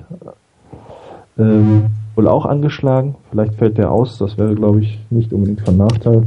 Du meinst Darius Johnson. Ja, Darius. Schätze okay, danke. Ja, Bitte. genau. Ähm, ja, aber eigentlich, was ich gesagt hatte, ähm, die alten Männer kontrollieren und den Ball kontrollieren. Also was auch sehr auffällig ist, die Falcons haben in den letzten drei Spielen elf Turnovers kreiert. Das ist nicht gerade wenig. Äh, ich weiß nicht so richtig, was ich sonst von denen halten soll. Sind sie jetzt wieder erstarkt? Die Sp- Spiele, die sie hatten, zwei Siege, knappe Niederlage gegen Green Bay, aber die Gegner, hm, hm, hm. Zumindest Washington und Buffalo sind ja auch nicht unbedingt die Creme de la Creme der Liga und Green Bay ganz schwer einzuschätzen. War das jetzt mehr Dummheit der Gegner oder wirklich eine tolle Leistung? Ähm, natürlich so zurückzukommen, also als Mannschaftsleistung nicht, äh, äh, nicht zu verachten. Ich denke, wir gewinnen das Spiel. Ich bin mir noch unklar, wie hoch. Ähm, aber da kommen wir auch gleich noch zu. Genau. Ähm, ich so richtig, noch einen Augenblick drüber nachzudenken. genau. Ich sag mal, so richtig äh, Angst habe ich vor den beiden alten Männern. Äh, Matt Ryan, die Statistiken habe ich mir eben angeguckt, ist in dieser Saison äh, wie Tag und Nacht, ob der zu Hause oder auswärts spielt. Da spielt wahrscheinlich der Dome auch eine große Rolle, obwohl natürlich in San Francisco noch eine relativ nette Atmosphäre ist im Vergleich zu New York, Denver oder andere Boston um diese Jahreszeit. Hm. Ja. Zusehen, dass Jackson und Gonzalez nichts anbrennen lassen und ich glaube, mit unserem normalen Spiel, äh, wir müssen nichts Spektakuläres zeigen. Die Defense der Falcons gehört nun nicht gerade zu den besten der Liga. Äh, ich hoffe, dass sie gegen uns äh, oder wir das ausnutzen können, so positiv ausdrücken. Ja, Rainer, dein Gameplan. Offense, Defense. Ja, im im Zusammenhang mit dem, ähm, was ich vorhin schon gesagt habe, mit den Veränderungen aufgrund dessen, dass ähm, Bruce Miller eben verletzt ist. Ähm, ich kann mir nicht vorstellen, dass die Niners komplett von ihrem bisherigen Gameplan abgehen. Das heißt, der Lauf wird die Basis sein. Ich denke, dass man weiterhin versuchen wird, die Wide Receiver einzubinden, so ähnlich wie das jetzt im Spiel bei den Buccaneers war. Das heißt, dass man da auch gerade insbesondere ähm, Michael Crabtree mit einbinden will, um einfach wieder ein gewisses ähm, Momentum aufzubauen für ihn und ihn da wieder, wieder stärker noch an den Game Speed ranzukriegen, weil seine Verletzung ist ja nun doch eine der ganz schweren Art und äh, das kriegst du nicht einfach so schnell raus und bei 100% wird er in dieser Saison, egal wie lange die noch geht, ganz sicher nicht mehr sein. Also ich habe es im Zusammenhang mit einem anderen Sport mitbekommen. Ähm, da war ein Spieler, Nationalspieler im Handball, ähm, Achillessehnenriss und das ist jetzt ein Jahr her und er sagt selber, er ist noch nicht bei 100 Prozent. Also es sind einfach ein paar Sachen, die, die klappen da nicht. Aber man wird versuchen, ihn weiter ranzubringen und ihn mehr, noch ein Stück mehr einzubauen in die Offense. Und mein Gameplan wäre einfach aufgrund dessen, ähm, dass die Defense der Falcons eigentlich auf beid, also egal ob es Pass oder ähm, ob es Run-Defense ist, die Pass-Defense steht an Platz 25 der Liga, die Run-Defense an Platz 29. Ähm, einzig Sinnvolle erscheint mir ein einigermaßen gemischten, abwechslungsreichen äh, Gameplan hinzustellen. Das heißt nicht stur auf den Lauf, nicht stur auf den Pass zu setzen, sondern das Ganze sinnvoll zu mixen. Ähm, vielleicht als ein oder andere Überraschungsmoment drin haben. Das heißt, vielleicht auch mal beim First Down wirklich ein Play-Action spielen. Das wäre jetzt mal was, was nicht ganz so oft bisher passiert ist, fällt aber vielleicht schon unter Karten aufdecken für die Playoffs. Ähm, ansonsten, ich vermute, dass die Niners in erster Linie ähm, auf den Lauf setzen werden, den Pass immer wieder einstreuen, vielleicht auch mal überraschende Situationen reinbringen und dass man weiterhin auch darauf setzen wird, dass ähm, Kaepernick laufen soll. Allerdings natürlich so, dass er möglichst nicht verletzt wird. Ähm, ich kann mir allerdings schon vorstellen, dass die Falcons anders als die Buccaneers spielen werden. Die werden auch zugeguckt haben. Das heißt, von daher werden sie wahrscheinlich versuchen, Kaepernick ein bisschen in der Pocket zu halten, um ihm den Lauf ähm, gleich mal ein bisschen abzuschneiden. Zumindest mal auf seine rechte Seite rüber, wo er sehr, sehr stark agiert hat. Und ja, was die Defense-Seite der Niners angeht, ihr habt es im Prinzip angesprochen, ähm, den Lauf, Steven Jackson hat keine wirklich gute Saison ähm, mit einem Schnitt von 3,5 Yards pro Lauf. Das ist nun wirklich nicht sonderlich überragend und insgesamt glaube ich auch nur äh, 448 Yards. Das ist eine, eine schwache Saison und da wird auch wahrscheinlich nicht mehr viel kommen. Aber Steven Jackson ähm, gegen die Niners, das ist eine Story für sich. Und von daher wird er sicherlich nochmal besonders motiviert sein. Und das sollte man auch nicht außer Acht lassen. Ähm, von daher den Lauf stoppen. Matt Ryan wirkt auf mich in Passsituationen doch äh, nicht mehr ganz so souverän, wie er war. Von daher ähm, ihn unter Druck setzen. In, was, die, was das Receiving angeht, ein Tony Gonzalez ist immer dafür gut, einen Ball nochmal zu fangen und vielleicht auch mal ähm, dann schließlich noch einen First Down zu machen bei einem Third Down Pass.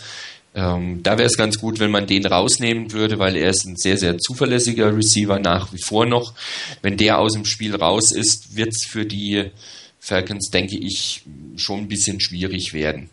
Also Lauf stoppen, Druck auf Matt Ryan ausüben und im Passspiel hauptsächlich Gonzales erstmal rausnehmen. Ansonsten, Special Teams haben wir noch nicht erwähnt. Special Teams sollten ihren Job so gut machen, wie sie ihn bisher gemacht haben. Ich gönne es Phil Dawson, wenn er seine Serie ausbauen kann und darf. Hätte aber auch nichts dagegen, wenn er nur zu, ähm, zu Extrapunkt zum äh, PAT aufs Feld muss und der Rest immer über einen Touchdown gemacht wird. Bin ich auch nicht böse. Ähm, ich habe eben schon die Zeit gehabt, ein bisschen drüber nachzudenken. Ich hatte vor der Saison schon auf den Sieg getippt, habe meinen Tipp mittlerweile etwas geändert und bin nach dem Spiel jetzt bei den Buccaneers letztes Wochenende mittlerweile bei ja, plus 10 angekommen. Nee, ich glaube sogar plus 14 hatte ich getippt jetzt. Plus 14. Kannst du schon einen Tipp sagen, oder soll ich noch erst? Also ich hatte vor der Saison auch mal alles durchgetippt, hatte da plus 3. Da habe ich aber auch mit stärkeren Falcons gerechnet, hatte dann hier plus 13 stehen. Äh, aufgrund der Tatsache dessen, dass höchst oder hoffen wir mal in dem Spiel äh, nicht das Allermeister auf der Kippe steht, außer dass wir im äh, Candlestick natürlich nicht verlieren wollen zum Abschluss, denke ich mittlerweile im Moment doch so ein bisschen, dass es knapper wird. Ich sage mal ein Sieg mit 6. Weil irgendwie so, ähm, die Falcons werden sich nicht ganz kampflos geschlagen geben, fürchte ich einfach. Ja, die Falcons haben, oder einer der großen Schwachpunkte, der Schwachpunkte der Falcons ist deren Offense Line, die ist relativ häufig durchwühlt worden diese Saison. Wirklich konstant war eigentlich nur Justin Bladdock und Peter Konz äh, als Center und Left Guard. Ansonsten ist da relativ viel durchgewechselt worden viele Formationen. Man erkennt es daran, dass äh, Matt Ryan 34 Mal gesackt wurde und äh, ich glaube auch, dass äh, die 49ers Defense hier den einen oder anderen dazu packen wird. Ähm, ich glaube, kaum eine, ein Team oder eine, eine Team-Unit wird so motiviert sein wie die, wie die Defense äh, am letzten Mal im Candlestick Park. Wahrscheinlich nehmen die sich out, vor, ein Shutout nochmal zu erzielen. Das halte ich zwar nicht für realistisch, aber ich vermute, dass die mit so einer Mentalität ins Spiel gehen werden. Die einzige Gefahr für die 49ers ist Frederick P. Soft. Und ich glaube, äh, der wird ähm, sicherlich nicht im letzten Spiel im Candlestick sein dürfen. Da werden die Coaches dafür sorgen, dass ich erwarte eine über- oder hoch, nicht über, hochmotivierte Defense, äh, die äh, Steven Jackson definitiv in den Griff bekommen will und auch in den Griff bekommen wird. Und äh, nochmal wirklich eine Glanzleistung zum Abschluss im Candlestick Park liefern wird. Ähm, die Defense äh, wird, egal gegen wen du spielst, egal wie es aussieht, egal ob Playoffs oder nicht, die werden alles zeigen, ist auch ganz normal. Eher in der Offense hält man sich dann zurück mit, mit Neuigkeiten. Die Offense selber sollte, sollte eigentlich keine großen Probleme haben. Es gibt natürlich einen super Outside Linebacker, äh, Rory, Rory Lowe, ich weiß nicht, Rory Lowe, ich weiß nicht, wie es ausspricht, spielt eine hervorragende Saison da als rechter Outside Linebacker. Das ist, glaube ich, der stärkste Spieler der Defense. Vor allem als Hunter Samuel muss man nicht unbedingt mehr Angst haben. Ein Thomas Diku hinten als Free Safety ist auch sicherlich nicht auf dem Niveau, wie er schon mal früher gespielt hat. Ähm, die Defense Line Osse Humanura sehr, sehr unzufrieden. Ich glaube, er ist sogar gebencht worden, wenn ich es richtig gelesen habe. Spielt nicht mehr Starter auf, auf der rechten Endposition. Also da ist viele Magen auf der Defense-Seite der Atlanta Falcons und ähm, auch die Offense wird natürlich ein super Spiel im letzten, im letzten Spiel im Candlestick abgeben wollen, aber ich glaube, die, die Coaches werden sie nicht unbedingt lassen, sie werden sie nicht so von alleine lassen, ähm, wie sich die Fans vielleicht in dem Moment wünschen. Es sei denn, äh, es ist so ein Spiel wie letztes Jahr zum Beispiel gegen die Jets. Da, da hat irgendwie alles funktioniert, da, da hast du es dann auch gemacht, da hast du es durchgezogen. Aber sowas erwarte ich eigentlich nicht von der Offense, da wird man ein bisschen ruhiger angehen. Nichtsdestotrotz kann ich mir durchaus vorstellen, dass man einem Frank Gore nochmal einen Touchdown geben möchte an diesem letzten Spiel. Ich weiß nicht, ob Jim Harbour solche, solche Art von Sentimentalitäten dafür zu haben ist, aber ähm, kann ich mir schon vorstellen, dass man ihm zum Abschied da nochmal einen Touchdown geben wird. Äh, dass man vielleicht auch versuchen wird, Michael Crabtree nochmal äh, vor seinem Heimpublikum vor den Playoffs einen Touchdown zu geben, dass man da vielleicht auch bewusst drauf raufgeht. Ansonsten, ähm, wir hatten es ja schon gesagt, es wird nichts viel Überraschendes geben. Man wird versuchen, äh, ein paar Schwächen weiter auszumerzen, Colin Kaepernick in, die, in, der, in der Pocket ein bisschen sicherer zu machen. Ich hoffe auch, dass sie dieses Thema mit den, mit den Timeouts, mit den, mit dem Playclock in den Griff kriegen. Ich bin da nicht wirklich seiner Meinung, muss ich sagen. Und man sieht auch, dass die Coaches und auch an seine Mitspieler, glaube ich, nicht diese Meinung zu dem Thema unbedingt teilen, dass man da nochmal, ist auch besser geworden, dass man da nochmal dran feilt. Äh, ansonsten wird man mit 49ers Football, Offense, Defense, Special Team dieses Spiel gewinnen und ich glaube, ähm, dass es am Ende doch 20 Punkte sein werden. Es wird ein bisschen zäh beginnen, aber zum Schluss werden sie die, werden sie die Falcons überrennen und ähm, mit einem Sieg sich selber quasi in die, in die Playoffs bringen. Die stehen wahrscheinlich schon drin, aber wenn man sich selbst quasi dann nochmal das Geschenk macht, das Spiel gewinnt. Und man muss ja auch sagen, es geht ja immer noch um den Nummer 5 Seed.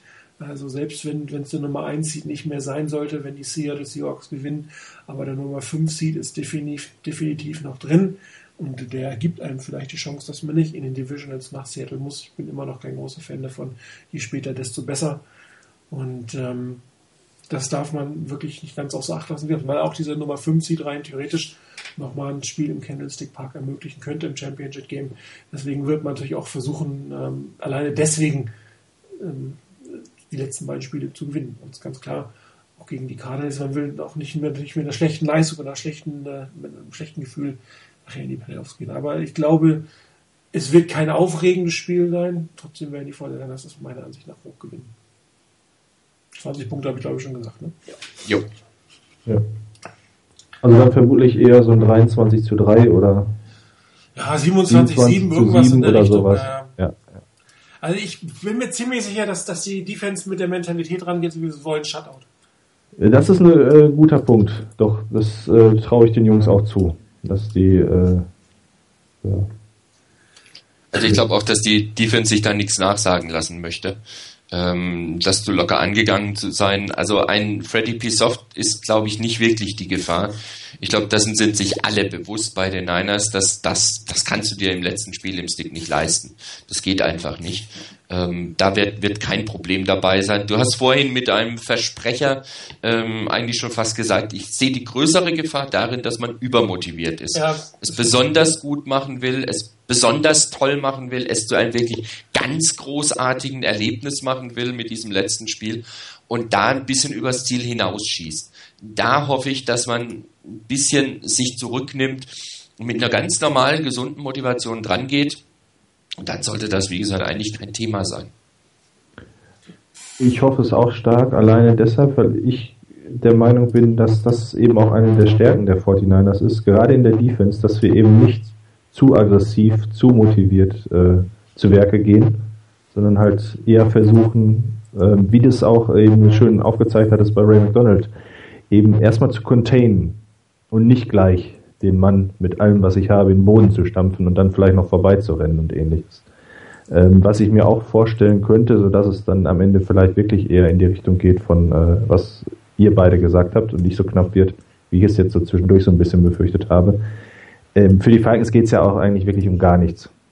Und wenn das Spiel wirklich im ersten Viertel schon in unsere Richtung läuft, hat man ja häufig zum Saisonende dann auch Spiele gesehen, wo Teams, die eh eine verkorkste Saison hatten, dann nicht ne, mehr auferstehen und äh, ja, noch alles geben, beziehungsweise äh, das Ruder rumschmeißen können.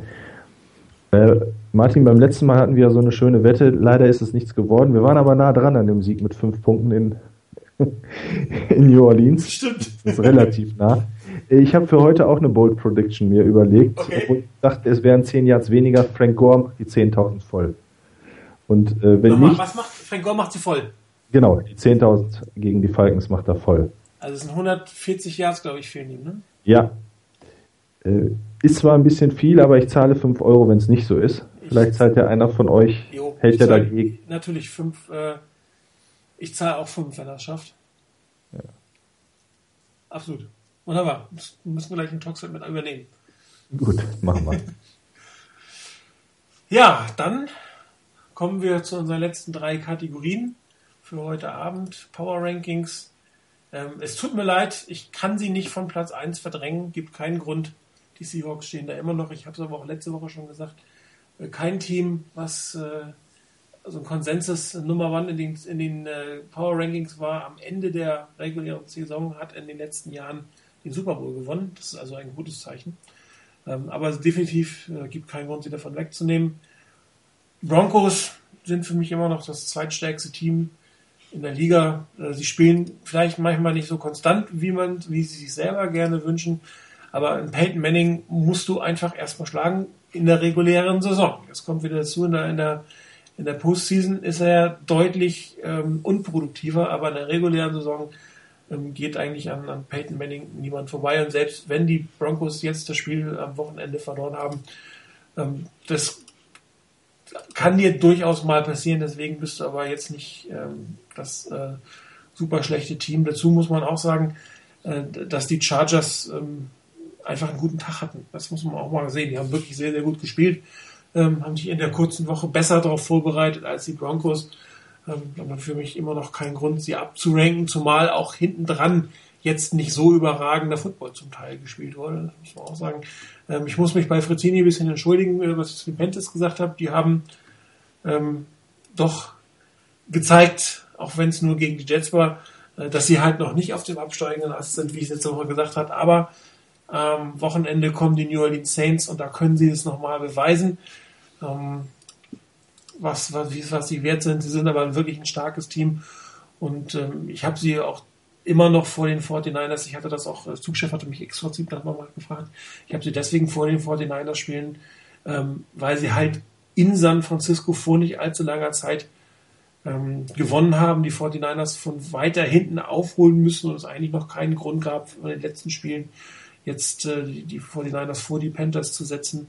Die Panthers sind für mich auch besser als die Saints, obwohl sie gegen die Saints verloren haben, weil sie ähm, ein, eins weniger verloren haben in letzter Zeit. Die Saints haben ähm, zwei Spiele vor kurzem verloren und die Saints spielen halt ähm, deutlich unterschiedlich zu Hause und auswärts. Das ist bei den Panthers nicht ganz so. Da kannst du nicht sagen, auswärts verlieren die, zu Hause gewinnen sie. Das ist so ein bisschen das Saints-Motto. Ähm, das ist bei den Panthers nicht der Fall. Und ich glaube auch, dass wenn die 49ers jetzt gegen die Saints, also mindestens auf einem neutralen Platz, vielleicht sogar im Superdome, dass sie sie schlagen würden. Darum habe ich sie davor gesetzt. Ähm, die Bengals, ähm, viele halten sie ja für Overrated, aber das ist einfach ein gutes Team, die sich, die auch gewinnen.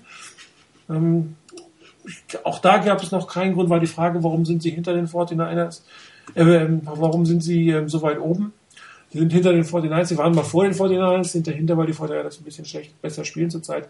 Aber es gibt eigentlich keinen wirklichen Grund, die Bengals abzuwerten. Die Chiefs haben sich ein bisschen gefangen nach den Niederlagen gegen die Broncos, könnten sogar, wenn Peyton Manning jetzt im Dezember noch ein bisschen einfriert, die NF äh, AFC West gewinnen. Ähm, Jamal Charles, eine hervorragende Saison, ist genau der, das richtige Team, in das Alex Smith eigentlich hereingegangen ist. Starke Defense, ein super ähm, Running Game und er kann dann daraus Kapital ziehen mit den Stärken, die er natürlich hat. Patriots, mal hoch, mal runter. Ich weiß wirklich nicht, was ich von denen halten soll. Ähm, ich glaube, oder ich kann es mir aber nicht vorstellen, dass du mit so einer so einem Team, das so zerfranst ist auf vielen Positionen, jetzt ist Gronkowski auch schon wieder out, dass du damit einen Super Bowl gewinnen kannst, aber du kannst in der regulären Saison gut spielen. Ähm, Chance um, auf Nummer One Overall haben sie immer noch, wobei sie es jetzt am Wochenende wahrscheinlich verspielt haben. Aber sie sind nicht das Top-Team. Sie sind immer noch Tom Brady's Team. Tom Brady kann jeden schlagen, aber ähm, wie wir auch gesehen haben, Tom Brady kann auch schlecht spielen und verlieren. Deshalb sind die für mich eher ein bisschen am Abrutschen. Die Cardinals, ein bärenstarkes Team. In so ziemlich jeder anderen Division würden sie um den Divisionssieg mitspielen, nur nicht in dieser, weil einfach die beiden besten Teams der NFC spielen, haben aber immer noch gar nicht so schlimme Chancen in die Playoffs zu kommen. Dazu müssten die Panthers zwei Spiele verlieren. Kann durchaus passieren. Sie sind ein gutes Team, aber Football ist Football und wenn du jetzt, äh, wenn es blöd läuft, verlierst du zu Hause gegen die Saints und dann hast du plötzlich äh, der, am Ende ähm, quasi ein Playoff-Spiel am letzten Spieltag, weil für die Cardinals ist es eigentlich egal. Mit, sie müssen nur einen Gleichstand haben. Das heißt, wenn sie jetzt in Seattle verlieren, danach gewinnen und die, Saints, äh, die Panthers zweimal verlieren würden, würden sie mit 10 zu 6 es sei denn, in der anderen Division passiert irgendwas, aber das ist nicht sehr wahrscheinlich noch in die Playoffs kommen. Die Bears, äh, muss man sagen, Hut ab. Egal wer da Quarterback spielt, die gewinnen. Ähm, relativ kompaktes Team. Mark Trestman hat sie gut vorbereitet. Ähm, ich bin immer noch erstaunt, was für ein guter Coach Mark Trestman gewesen oder geworden ist. Er war ja mal Offense Coordinator bei den 49ers. Eine Zeit, die ich nur als das Trestman-Desaster bezeichne. Ähm, aber macht sich. Nach oben geht es für mich für Baltimore und Miami. Miami sehr stark in letzter Zeit. Baltimore, der Champ, Heart of the Champion, das schlägst du so einfach nicht. Die mogeln sich noch nach oben, werden wahrscheinlich in die Playoffs kommen. Ich habe mich immer locker verschrieben. Das ist natürlich nicht die, die Lions, sondern die Lions, die hier sind. Ähm, Jim Schwartz Stuhl wird relativ warm, auf dem er gerade sitzt. Bald wird er heiß. Das ist doch extrem unkonstant. Ähm, und dann am unten Raiders, Redskins, Texans. Man kann sich aussuchen, wer jetzt wirklich das schlechteste Team der Liga ist, aber eins von denen rein wird es sein. Ich sehe gerade hier Mr. Left Hand würde die Pets höher einschätzen. Ja, sie spielen noch um den C2, aber sie spielen in der AFC. Und äh, meiner Meinung nach sind äh, die meisten NFC-Teams besser als die AFC-Teams. Und das ist ja ein Gesamtranking, was das Ganze angeht. Und äh, ich würde durchaus sagen, dass sie zurzeit äh, gegen, zumindest auf neutralem Boden gegen die Chiefs und Broncos nicht gewinnen. Gegen die Bengals wird man mal sehen. Und gegen die ganzen NFC-Teams sehe ich sie auch fast zu Hause nicht gewinnen. Und dementsprechend habe ich sie so tief eingeschätzt. Jo, dann, Rainer, was macht denn so die NFC West? Ähm, die NFC West spielt am Sonntag, mit Ausnahme natürlich der Niners.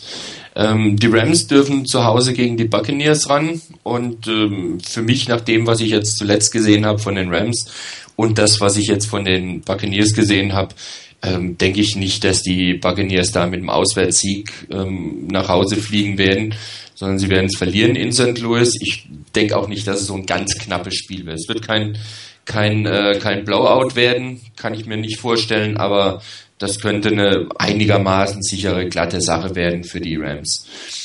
Ähm, das ist um 19 Uhr und wer NFC West Football gucken will, kann dann um 22.05 Uhr gleich weiter gucken. Da kommt nämlich dann Seahawks gegen Cardinals. Ähm, bei dir im Power Ranking Platz 1 gegen Platz 9. Ähm, ich glaube nicht, dass die Seahawks ein, regulär, ein Spiel in der regulären Saison zu Hause verlieren werden. Ähm, das werden sie gewinnen. Das wird aber eventuell kein ganz einfaches Spiel werden für die Seahawks, da die Cardinals wirklich ein gutes Team sind. Ähm, man unterschätzt sie vielleicht ein bisschen, aber die haben eine richtig bärenstarke Defense und sind in der Offense durchaus in der Lage, auch ihre Punkte zu machen. Von daher, ähm, es wird ein Sieg werden für die Seahawks. Die werden sich den Number One Seed in der NFC sichern.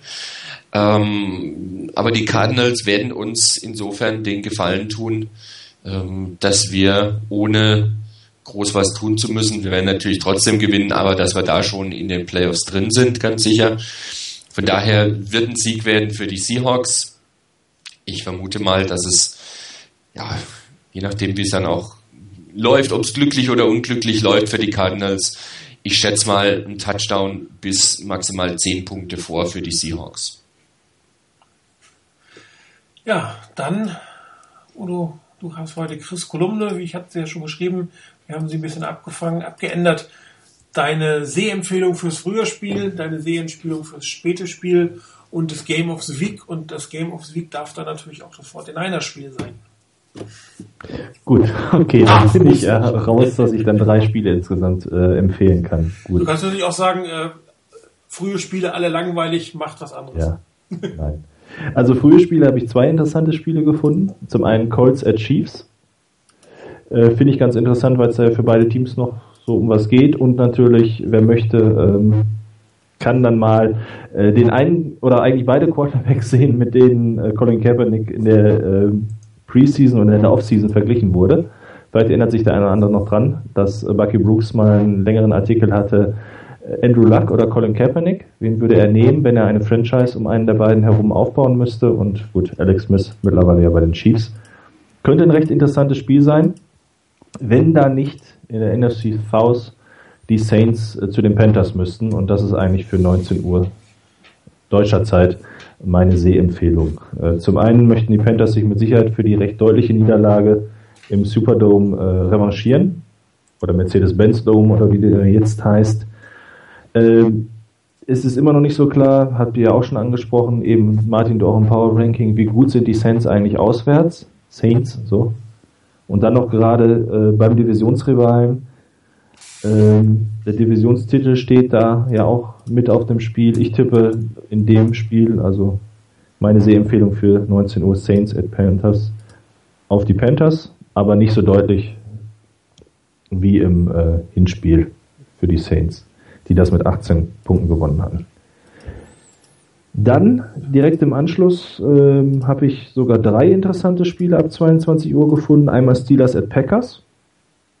Finde ich nicht ganz uninteressant, weil ich, wie ich es eben ja schon mal gesagt habe, die Packers gar nicht so richtig einschätzen kann und Martin scheinbar auch nicht so ganz. Würden für mich noch mit in die Trending Up Kategorie fallen. Vielleicht ist Aaron Rodgers back. Das würde dann natürlich äh, wieder neuen Mut in Green Bay auf den Divisionssieg, äh, der noch drin ist ähm, bewirken. Dann natürlich für uns äh, NFC West Football, Cardinals at Seahawks. Aber das Hammerspiel für mich um 10 Uhr ist Patriots at Ravens. Wir haben, glaube ich, die beiden letzten Playoff-Jahre in Erinnerung. Da bahnt sich eine Rivalität an zwischen den beiden Teams. Ravens zuletzt mit vier Siegen in Folge. Und ähm, ich würde sie vielleicht sogar schon fast in die Top 10 packen. Ich habe so ein bisschen Angst davor, dass die wieder ihren, ihren Lauf bekommen. Aber auch die Patriots haben für mich, wenn man das Personal bedenkt, bis jetzt wirklich auch eine sehr, sehr starke Saison gespielt. Ich erinnere mich daran, dass äh, Igor sich mal ziemlich weit aus dem Fenster gelehnt hatte, was ich aber nicht abwegig fand in der Offseason und sagte, die Patriots werden garantiert nicht in die Playoffs kommen. Und jetzt stehen sie, glaube ich, mit 10 zu 4, wenn ich jetzt nicht total falsch informiert bin. Und das ohne, äh, oder meiste Zeit ohne Gronkowski, der jetzt auch wieder ausfällt auch mit einem Tom Brady, der seine Höhen und Tiefen hatte. Ähm, also das ist mein Spiel, meine Sehempfehlung für 22 Uhr Patriots at Ravens. Gut, und Game of the Week, da ich es darf und da es da nichts anderes gibt, Farewell im Candlestick, Monday Night Game, Falcons at 49ers. Für uns vielleicht das Problem am frühen Heiligen Morgen. Ich persönlich weiß noch nicht, ob ich es zum Beispiel live sehen kann, werde, aber äh, eigentlich sollte man sich das nicht entgehen lassen. Eigentlich nicht. Ich muss mal gucken, ich bin bei meiner Mutter. Ich will mal wieder gucken, wie da ja, die Internetverbindung ist, aber ich sollte zumindest äh, über den Game Pass eigentlich müssen das gucken müssen können. Ähm, ja, dann war es das für heute. Danke fürs Mitmachen an euch beide. Ähm, ich möchte im Namen von allen hier im Webradio, also uns dreien, plus den beiden Chris, euch frohe Weihnachten wünschen. Ein gutes Spiel am Sonntag, aber wichtiger, dass ihr ein bisschen Zeit mit euren Lieben verbringt, euch reich beschenken lässt, ähm, die Hektik des Jahres ein bisschen ausklingen lässt. Wir diskutieren gerade noch, ähm, wie wir nächste Woche eine Werbbereitsendung hinbekommen. Wir werden sicherlich nicht am ersten Weihnachtstag oder am zweiten Weihnachtstag machen. Wenn es eine geben wird, dann wird sie am Sonntag sein, äh, am Freitag sein. Ist, äh, ist aber noch nicht ganz raus. Wir werden das die nächsten Tage diskutieren, je nachdem wie auch äh, die Leute es können hier fürs Webradio. Wir würden natürlich gerne eine machen nach dem Candlestick äh, Farewell, aber ich glaube, wichtiger äh, ist dann das vor der, vor der äh, Postseason. Ach, wir sind noch nicht drin, ich glaube stark dran. Für heute war es das. Schönes Wochenende, ein schönes Spiel, schöne Weihnachten. Bis demnächst. Ciao.